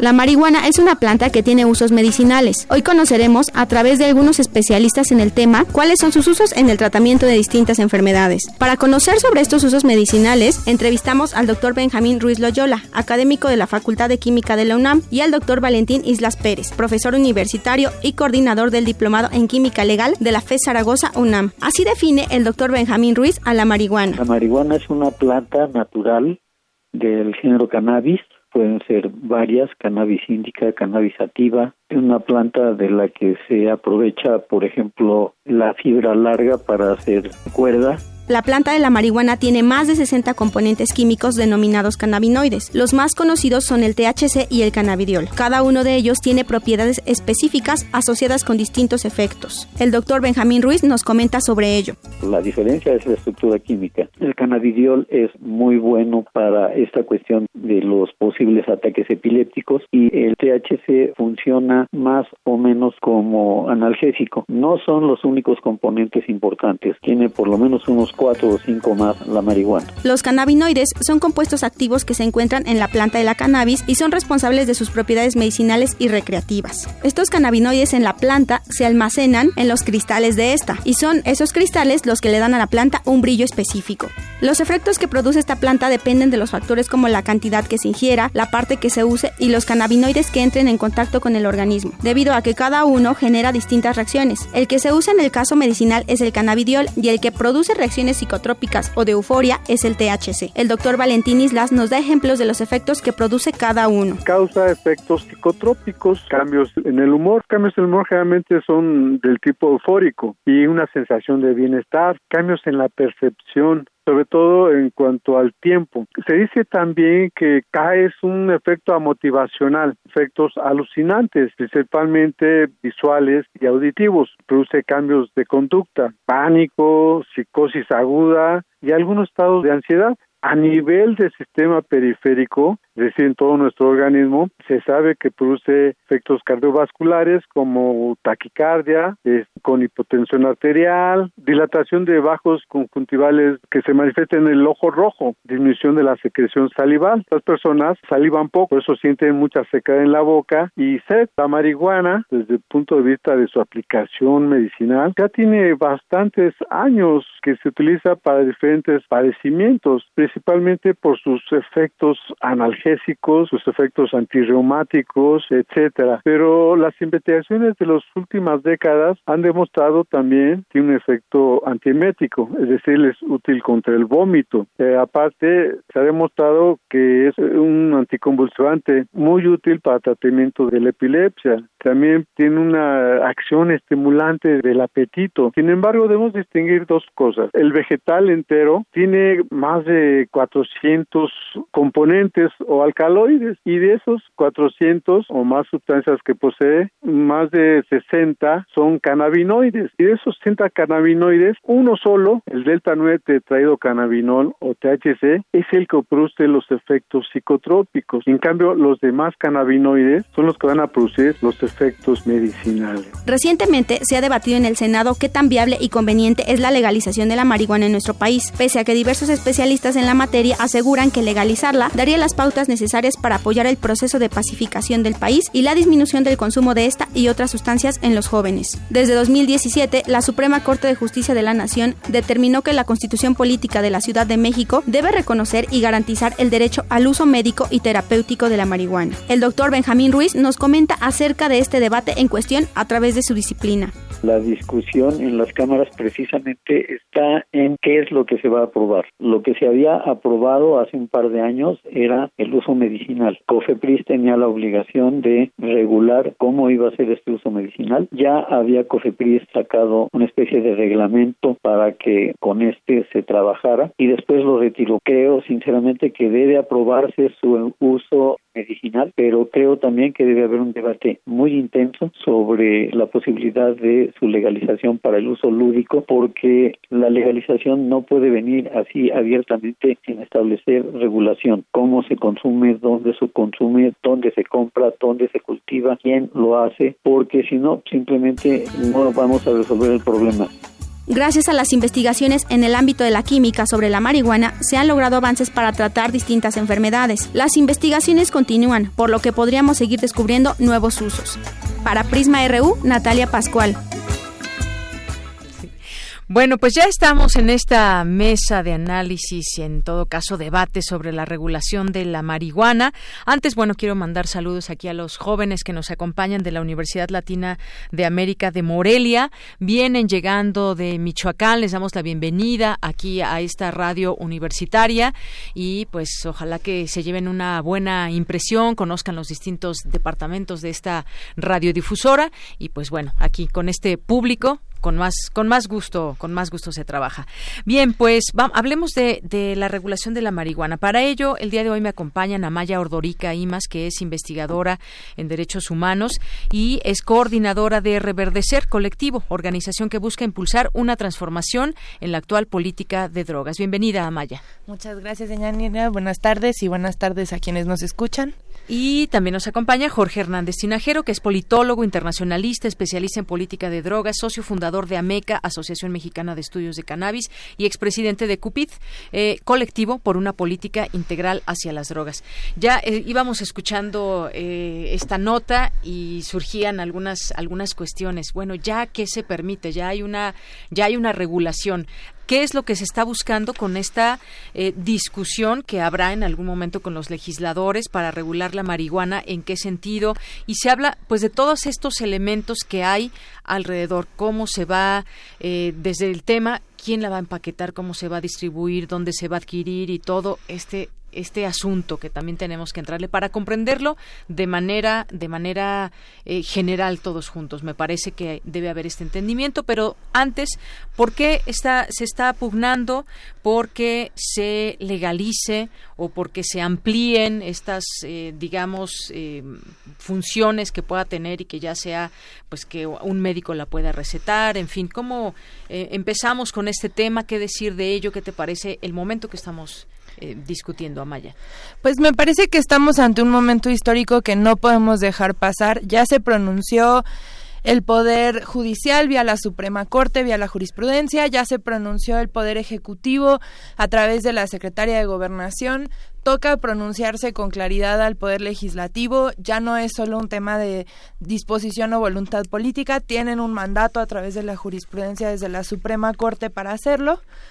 Em, entonces estamos en un momento que creo que no habíamos tenido antes en términos de coyuntura política para la regulación del cannabis, a la par de que el Plan Nacional de Desarrollo y el proyecto de nación que ha planteado el Poder Ejecutivo plantea un cambio de paradigma sobre el tema de las drogas, reconoce el fracaso de la prohibición y del combate armado a las plantas y sustancias que llamamos drogas, ¿no?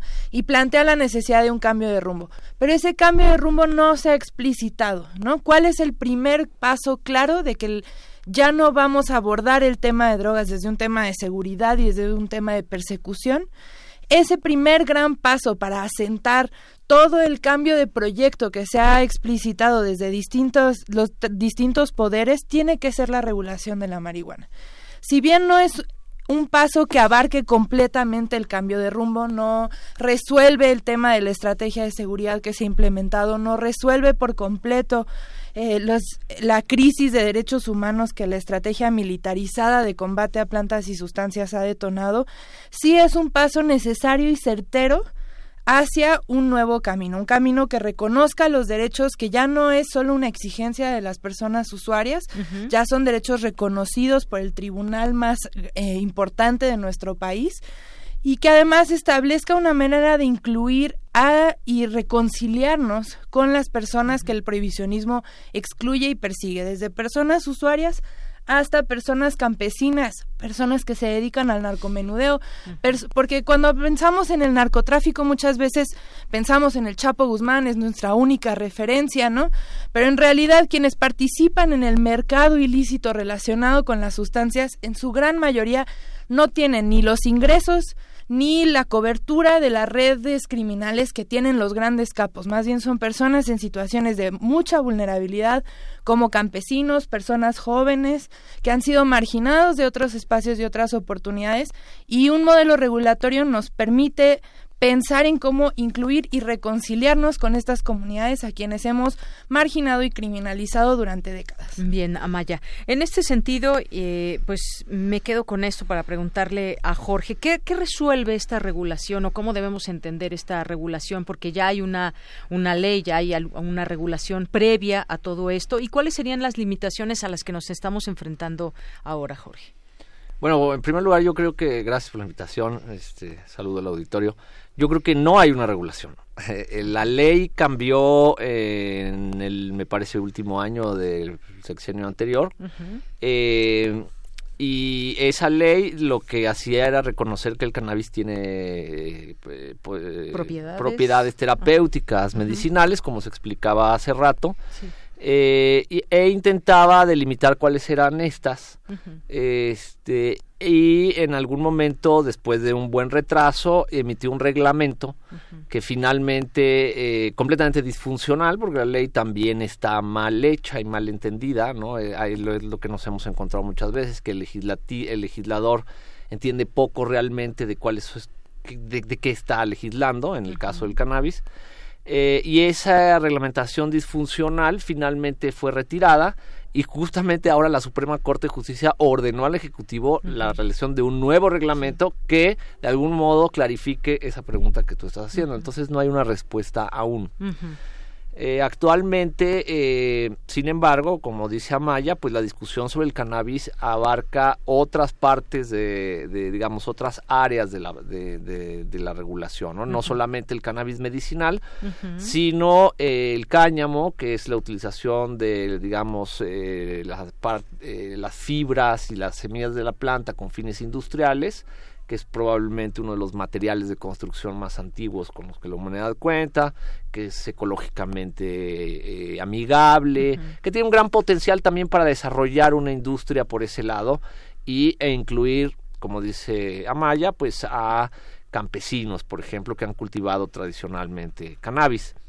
No necesariamente con fines de obtener esta, más bien lo han cultivado para el mercado negro de la planta, de las flores, pero eh, no se ha desaprovechado ese tema de la parte no psicoactiva que tiene eh, un gran potencial industrial que de hecho se encuentra, cuyos productos se encuentran algunos en el mercado desde hace mucho tiempo que se producen en otros países con los que tenemos tratados de libre comercio, tenemos aranceles, puntos arancelarios específicos en las que podemos importar cosméticos, cordajes, papeles, textiles, pero no podemos producirlos aquí porque nuestra ley prohíbe toda la planta. Y finalmente el uso, digamos, personal privado que ese es el que, digamos, este último es al que se refieren las sentencias de la Corte, de la Suprema Corte, en las que lo que básicamente lo que se dice a través de la jurisprudencia emitida es que el Estado tiene límites frente a las decisiones de los individuos que solo afectan a sí mismos, es decir, que no afectan a terceros, que son adultos. Y propone el cultivo privado sin fines de comercio, es decir, no estamos hablando todavía de un mercado abierto, de esto del empaquetado, de quién vende, quién produce, sino que dice, bueno, es una vía legítima porque además uno de los reclamos o de los centrales de los demandantes era yo responsablemente quiero consumir cannabis, pero no quiero recurrir al mercado ilícito. Entonces, a es un punto muy importante. Entonces la corte les dice, tienen razón, entonces puedes cultivar tus plantas siempre y cuando esas plantas no tengan fines de comercio y no afectes a terceros. Digamos, esa es un poco la división que, que hay, ¿no? Este, sin embargo, eh, en el momento político en el que estamos, que describió Amaya, bueno, los legisladores entraron con un impulso de decir vamos a regular todas estas áreas al mismo tiempo. Y no solo lo que mandata la Corte. Lo que mandata la Corte es, hay ciertos artículos de la Ley General de Salud que declaran inconstitucionales, eh, porque se entromete, le, digamos, le da facultades al Estado de entrometerse en ese espacio privado, y entonces el legislador dice, bueno, pero no vamos a legislar nada más eso, y ahora vamos a legislar todo. Y claro, lo que va sucediendo es que mediante procesos legislativos, parlamentos, escuchas, reuniones, en las que, por cierto, los legisladores nunca van, este, digamos, son más ejercicios de simulación, hemos estado en cientos de ellos. A la hora que les llega el momento de tomar una decisión, porque el plazo de la Corte para declarar esos, esos, cinco, esos, esos artículos que son inconstitucionales, y vale la pena decirlo, son inconstitucionales porque violan los derechos de las personas. Es decir, aquí estamos ante el reconocimiento de que los derechos de los usuarios de cannabis al menos han sido por décadas violentadas por la autoridad. Y llegado el momento de legislar y se les vence el plazo, pues se dan cuenta de que no entienden mucho, de que el tema es más complicado de lo que pensaban, y entonces pues entran prácticamente en una suerte de desacato, a mí me parece indignante lo que sucedió, eh, la Corte les ha dado un nuevo plazo, lo cual otra vez el legislador no se da cuenta que el motivo central, desde mi punto de vista, de esa legislación es detener las violaciones a los derechos humanos producidas por una ley que ya fue declarada inconstitucional y que los derechos de las personas usuarias ya fueron reconocidos, que no creados, ¿eh? reconocidos por la Corte, es decir, han estado ahí siempre. Entonces, esa parte central me parece que va antes de pensar en si el etiquetado debe de ser más grande o más pequeño. es decir, ah, primero centrarnos en esta en, esta, parte, ¿no? Y es lo que en donde estamos. Claro. Bien, pues vamos a continuar y le damos la bienvenida a otros chicos que vienen de la misma universidad, ¿verdad? De la Universidad Latina de América de Michoacán, de la carrera de comunicación. Bueno, pues se viene una buena parte de la escuela, ¿no? Ya son varios los que bienvenidos aquí, bienvenidos aquí a esta Radio Universidad. Estamos hablando de la regulación de la marihuana y está muy interesante todo lo que los invitados nos están comentando. Y bueno, en esto que, decías, eh, Jorge, eh, Amaya, me gustaría preguntarle todo esto nace también de una idea de cómo se va a resolver o cómo resuelve la regulación de la marihuana, un problema que venimos arrastrando que está ligado con el narcotráfico y el crimen organizado. Se ha dicho que regularizar, regular algunas drogas, entre ellas la marihuana, podría menguar este problema. Eh, y ya decía muy bien Jorge, bueno, pues hay gente que es consumidora. Yo, yo desde que recuerdo, desde, desde muy niña, pues ya se fumaba marihuana, ¿no? El hecho de dónde la conseguimos y todo, bueno, ese es otro otro tema también, pero es importante. A ver, yo no quiero generar en esta, eh, digamos, en este círculo de eh, del tema con el narcotráfico, no quiero ser una parte de ese círculo y eh, consumir o, comprar la droga con gente que a lo mejor es delincuente y demás. ¿Cómo vamos entendiendo eso? ¿Cómo vamos regulando esto con sembrarla en nuestra casa? Puede ser una que, se ha dicho que puede ser de manera lúdica, pero ¿qué más, qué más, se, qué, más se requiere en todo esto? Pues, para ayudar a este problema, que es también una de las ideas. ¿no? Pues justo por eso es que la mayoría de las iniciativas que se han presentado en los últimos años hablan de tres vías de acceso. Que la primera es la posibilidad de cultivar en mi casa de forma individual para abastecer mi consumo sin fines de lucro. Consumo personal con una planta, una Exacto. Que es además la que reconoce explícitamente la Suprema Corte. Los amparados tienen su derecho al autocultivo, ¿no? La segunda es la posibilidad, nosotros tres cultivamos ahí nuestras plantas, nos organizamos para rotarnos una vez al mes quien le toca un cada mes a cada uno le toca cuidarlas, yo qué sé, ¿no? Como cada quien se pueda organizar, pero es la manera de hacer eh, de actividad colectiva, ¿no? Y la tercera es el mercado regulado.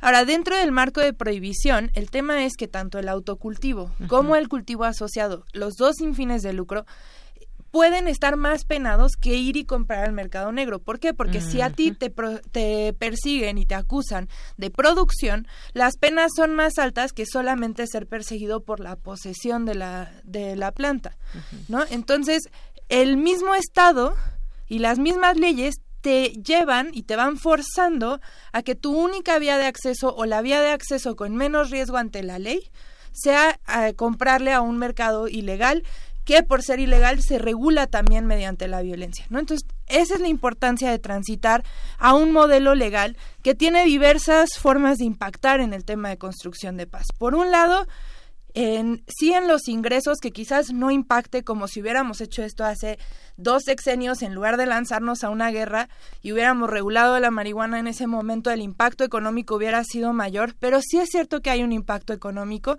y esto también depende de cómo se regula. Ahorita el predictamen que presentaron los senadores eh, ponía las tres vías de acceso, pero tanto al autocultivo como a las asociaciones les imponía varios requisitos, entre ellos registro de sus semillas y un registro de autocultivadores y de las asociaciones. Esto implica que en lugar de que al día siguiente de que se publique en el diario oficial de la Federación una ley, ya la gente tiene una vía de acceso legal y puede cultivar, inmediatamente puede empezar a acceder sin tener que acceder vía el mercado negro se tienen que esperar hasta que el instituto se cree, el instituto regulador, hasta que ese instituto establezca el mecanismo del registro, active el registro y comience a dar los permisos. Eso quiere decir que retrasamos la vía de acceso legal por muchísimo tiempo, ¿no? Y, y además de que sobreregulamos, burocratizamos y como decía muy bien Jorge, es una intromisión en la vía privada que no tiene justificación en términos de política pública en ninguna manera. Pero también habla de dónde ponemos nuestros recursos públicos. Hoy por hoy, los principales ingresos a centros penitenciarios a nivel nacional, tanto federal como local, es por narcomenudeo en sus dos modalidades, posesión simple y este con fines de venta. Ambos, en la mayoría de los casos, son por cannabis, las entradas por cantidades muy pequeñas de posesión. La suma de todos los ingresos por narcomenudeo a los centros penitenciarios es mayor que la si sumamos todos los ingresos de secuestro, tortura, desaparición, violación, robo, puros delitos con afectaciones graves a terceros en los cuales tenemos un índice del 99% de impunidad. Cada ingreso a un centro penitenciario implica horas de policía, horas de Ministerio Público, horas de juez y recursos del centro penitenciario. Todos esos recursos podríamos reenfocarlos a la investigación y sanción de delitos graves con afectaciones a terceros que hoy no se están investigando. Además de que este delito y estar persiguiendo el narcomenudeo ha fomentado una forma de detención por flagrancia. La mitad de las denuncias que se hacen ante un ministerio público no terminan en una carpeta de investigación abierta. Esto quiere decir que se denuncia y la policía no abre una investigación. Por el contrario, casi todas las detenciones por narcomenudeo son por flagrancia, lo cual quiere decir que la policía solamente tiene que decir que vio a alguien con la sustancia en su mano o en su posesión o consumiéndola o alguna de estas cosas. Entonces, generar investigaciones a profundidad de delitos que sí están dañando a nuestra sociedad cuando tenemos una crisis de derechos humanos, una crisis de impunidad, ¿no? Eh, somos el cuarto país en el índice global de impunidad con impunidad. Tenemos índices de arriba del 99%, o sea, en realidad prácticamente es casi el 100% de impunidad y nuestros recursos están yendo en violar los derechos humanos de personas usuarias y detenerlas o e, quizás los casos que no llegan a detención, muchísimos se quedan en extorsión en alguna parte del camino, ¿no? Entonces, sí, puede impactar en cómo vamos construyendo la paz a través de estos pequeños, digamos, pedazos de un pastel. No va, no cubre el pastel completo, pero si no damos esos pequeños pasos, entonces también hay otras medidas que no podemos tomar que también son necesarias. Muy bien, gracias Amaya. Pues eh, ante todo esto, quizás se, vislumbra, Jorge, un camino largo en todo esto, un camino donde se tiene que discutir, los legisladores se tienen que permear bien. Creo que muchos nos han abierto los ojos, los activistas y, todos estos colectivos también que pues ya llevan este tema desde hace mucho, desde hace mucho tiempo. Se antoja un, un largo camino en todo eso para que tengamos, digamos, el momento ideal para la regulación o que ya se haya regulado, que ya se haya hecho el dictamen y revisado ahí con los legisladores y que tengamos una buena ley aquí en México? ¿Nos falta mucho camino, crees? Yo creo que bueno, en primer lugar, no nos falta mucho camino. O sea, tendría, tendría que haber sido el último día del mes pasado. Sí, sí. Y la Corte dio seis meses más para legislar sobre sus sentencias, no sobre todo lo demás. Eh, en uno de los foros recientes organizados en el Senado, justo yo proponía un poco que, dada el interés que estaban mostrando los, los legisladores, el grado de conocimientos que tenían, el, nivel de debate que se estaba realizando ahí, yo, eh, eh, pero ante las declaraciones grandilocuentes de vamos a regular todo y esto va a salir de manera integral y tal, mi sugerencia fue pensemos en un plan B. Y ese plan B es vayamos por partes. Primero veamos lo de los derechos de las personas, las sentencias de la Corte, cosa a la que están ustedes obligados. Y después vamos viendo cómo desarrollamos, digamos, ya sobre la marcha, en el momento en que descriminalicemos verdaderamente eh, el uso, lo que habla Maya de la posesión, ¿no? Como dice un amigo, el delito de posesión simple es básicamente es, extorsión simple, es este em, eh, ha sido muy perjudicial para las relaciones entre usuarios, jóvenes y, por ejemplo, las autoridades policíacas que tendrían que tener una relación diferente. Entonces, este yo les decía, bueno, un poco, pues veamos primero por lo de la Corte, lo de los derechos, regulemos el cultivo privado sin fines de comercio en términos de las asociaciones. ese registro de semillas y todo este... Esta, bueno, ¿Está bien esta- eso? ¿Qué no, opinas? esa, No. la- digo, A toda ver. esa parte de las semillas lo que están demostrando es una ignorancia abso- absoluta y están planteando un despropósito catastrófico. Así lo pongo, ¿eh? Eh, Totalmente. es imposible, es, es- es- es- es realmente imposible. ¿Cómo es eso de trazabilidad? ¿Qué esperan? ¿Cuáles van a ser los bancos autorizados? ¿Cómo es eso?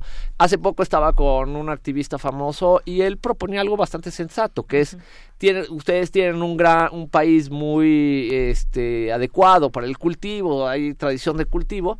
Se- lo que deberían de hacer es, una vez que empiece la regulación, dejen entrar a todas las semillas de todas partes, de en tres años de, para que se vayan adaptando, cuál funcionan mejor y una vez que estén establecidas ciertas variedades que van, entonces pueden registrarlas y decir estas podrían ser, pero así nada más de decir podrán hacerlo cuando digamos cómo es algo imposible, pues lo que estamos es ante una simulación, ¿no?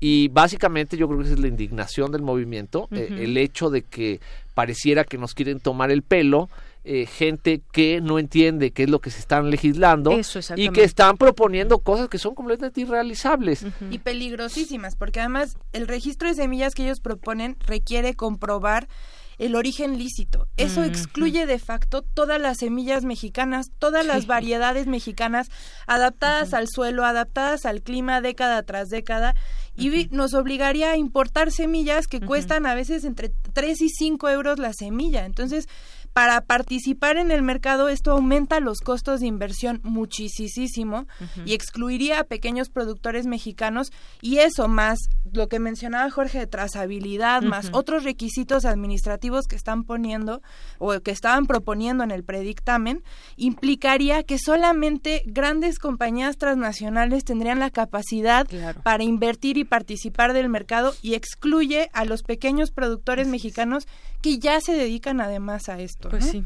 Miren, se nos acaba el tiempo. Yo creo que es un tema que se tiene que seguir discutiendo, por supuesto, desde esas distintas aristas. Y, y qué bueno que todos estos grupos, que además seguimos con mucho interés, porque tienen mucho que decir, conocen del tema y deberían escucharlos los legisladores, porque sí, ya nos mandaron otros seis meses a la discusión. Y, Siempre bueno, hacen como que nos escuchan. Exacto, siempre es- porque políticamente correcto te escucho, pero no te hago caso. Para lo demás, no. Exacto. Bueno, pues ya nos vamos, se nos acaba el tiempo y pues nos despedimos ahora también de este otro grupo de universitarios de la Universidad Latina de América de Morelia, de la carrera de comunicación, que vienen a visitar Radio UNAM y como decíamos, bueno, salen y entran y vienen muchos grupos y saludos a sus profesores y todo. Nos despedimos a Maya Ordórica Imas, Jorge Hernández Tinajero. Muchas gracias por estar aquí. Muchas gracias a ti por el Buenas espacio. tardes, gracias. Muy buenas tardes. Continuamos.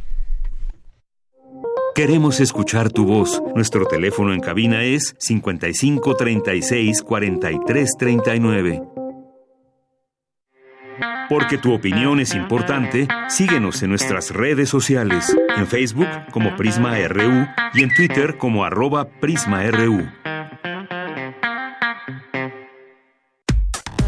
Relatamos al mundo.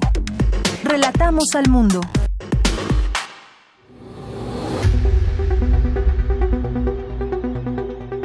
Dulce Conciencia. Ciencia. En Prisma.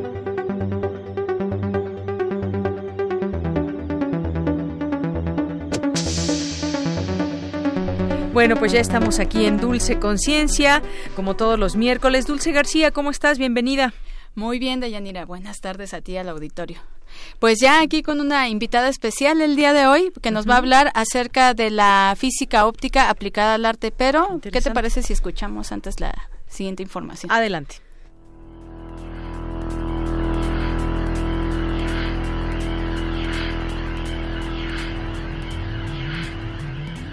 La luz en estado salvaje ha acompañado al ser humano a lo largo de la historia, de tal manera que éste ha ido consiguiendo someterla a las necesidades de la tecnología.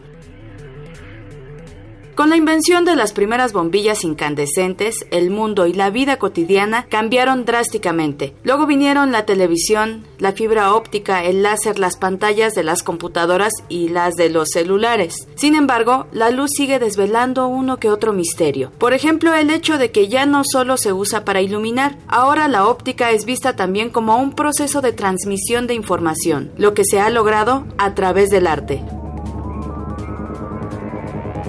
Hay quienes se dedican al estudio de la óptica y las leyes físicas de la luz para diseñar y formar imágenes que atienden a situaciones escénicas y que se acercan más a una alusión o interpretación de visibilidades ligadas a la realidad, a lo onírico o al imaginario. Así que las artes y las ciencias no están tan separadas como se había venido pensando.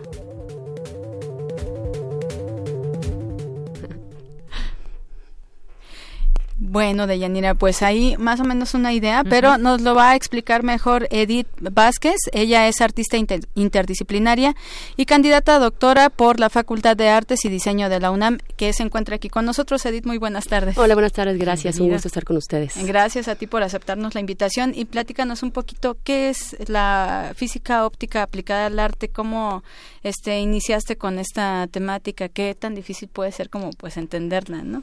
Ok, es una propuesta que surge durante el doctorado, el doctorado en Artes y Diseño que estoy realizando en la Facultad de Artes de la UNAM. Y es una investigación en donde yo lo que hago es estudiar las leyes físicas de la luz, estudiar el comportamiento de la luz en la naturaleza y observar cómo es que la luz se comporta, cómo es que los colores también se comportan, cómo es que se genera la imagen cuando la luz viaja a través del espacio y, le, llega, digamos, a objetos, especialmente objetos ópticos, quiere decir eh, o elementos ópticos que están compuestos por lentes, ¿no? Lentes de diferentes características físicas, espejos, prismas, eh, filtros, ¿no? Entonces yo lo que hago es trabajar en una mesa de óptica, en un laboratorio de óptica que especialmente están diseñados para los científicos, para gente que trabaja en física. Y entonces, bueno, pues yo llego ahí a los laboratorios donde mm, he tenido la oportunidad de trabajar con, con la gente de ciencias. Eh, también en el Instituto de Física de la UNAM y en el ICAT de la UNAM.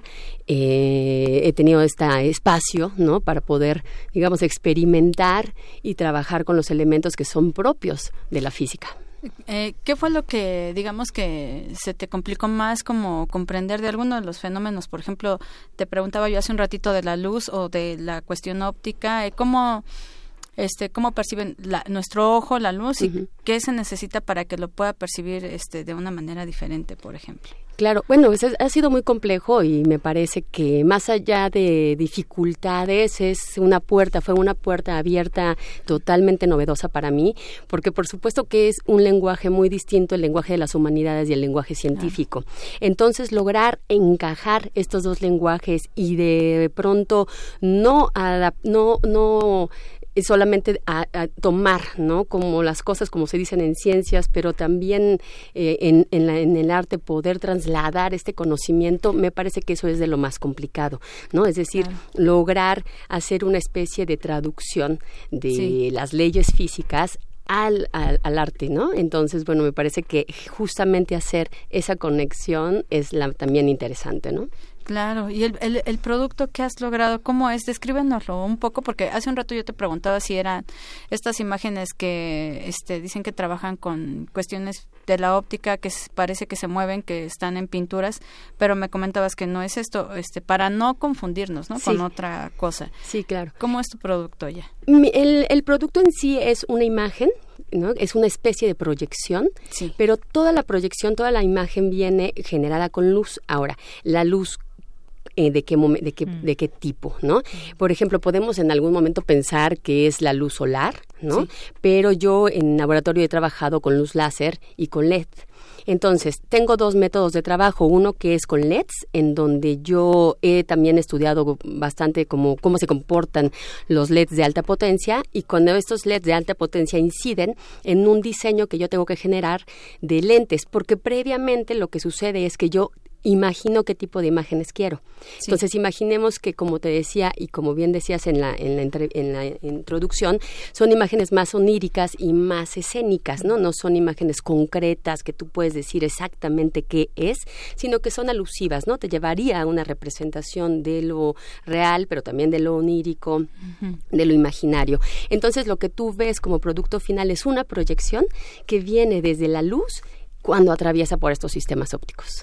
muy bien. Este, ¿Tiene forma, alguna forma específica estas imágenes de, imágenes de luz o más bien es como el juego a lo mejor de cada uno de los espectros, ¿no? No sé. Sí, más bien se, se entrega más al, a la formación de espectros, a la formación de imágenes no muy precisas, fotografía, ya que vengo desde la fotografía, hice una reconfiguración, digamos, de la foto a partir de un estudio matemático de la imagen fotográfica de un retrato que al pasar por un sistema y por todo un análisis ¿no? de puntos de datos, de píxeles, digamos, en una fotografía, y al momento en el que la pones tú en la mesa óptica, hay todo un sistema, ¿no? Que viene una luz láser, después eh, un filtrado espacial que es como una especie de microscopio, y después unos lentes en medio se coloca una pantalla que se llama pantalla nula, que los físicos lo utilizan para calificar la cualidad de las lentes. Sí. Yo lo utilicé en este caso para volver a retomar la imagen fotográfica, pero vista desde otro punto de vista, ¿no?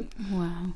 Pues, pues, qué alucinadamente interesante está todo esto de la luz, el comportamiento de los colores y Sí, es todo un viaje, ¿no? y además muy interesante también aprender a entender cómo vemos los humanos, cómo está conformado nuestro ojo y cómo es que, que, después de que no sucede toda la parte óptica de nuestro ojo, que es la, el mejor, el mm, sistema más complejo de hecho óptico, es que ya después con la conexión con el cerebro, cómo se conforma no nada más la imagen, sino los colores, ¿no? Claro. Este, lo interesante es una exposición, ¿cómo sería una, una exposición este, de todo esto que estás trabajando, no? Una exposición, mira, el, el resultado de esta metodología que estoy proponiendo puede tener muchas aplicaciones. Sí, claro. Eh, por ejemplo, podríamos pensar en una eh, pieza, ¿no? Este, como una especie escultórica, en donde están colocados los lentes, ¿no? Y por donde mm. inciden las luces para que cuando te asomes, posiblemente ahí adentro suceda algo. O bien desde esa cajita, imaginemos que sea una cajita esto, que desde ahí ¿no? Yo coloque los LEDs, coloque el diseño de mis sistemas ópticos y desde allí se proyecte y tú veas proyectado esto. Eso podría ser una aplicación. Otra aplicación la podrías llevar, por ejemplo, a una pieza inmersiva que está muy en boga ahora, pero esta pieza inmersiva tendría que suceder siempre desde la mesa óptica, ¿no? O sea, siempre desde un momento en donde están las luces, están los lentes muy bien colocados y diseñados, o sea, sí hay un estudio de la física ahí, cómo se comportan los lentes, cuál es la distancia focal, por qué tengo que poner este lente a distancia de X centímetros o milímetros de este otro. Claro para que suceda una imagen muy predeterminada, muy diseñada. Claro. Pues un arte de Yanira creativo y experimental además. Muy experimental. Este pues rápidamente anunciamos que Edith va a dar una conferencia que se llama Transmutaciones, la óptica aplicada al arte, esto en el Instituto de Ciencias Aplicadas y Tecnología, el ICAT, en Ciudad Universitaria. Es el 12 de noviembre a las 12 del día. Seguiremos con la información en las redes sociales también. pues Edith, muchísimas gracias. Gracias a ustedes por la invitación. Gracias Edith, gracias Dulce y nos despedimos. Con una, frase de Tienes una cita con un científico. Al entrar en contacto con un color determinado, este se sincroniza de inmediato con el espíritu humano, produciendo un efecto decidido e importante en el estado de ánimo. Johann Wolfgang von Goethe. Muy atinada cita. Y nos despedimos. Hasta mañana. Buenas tardes y buen provecho.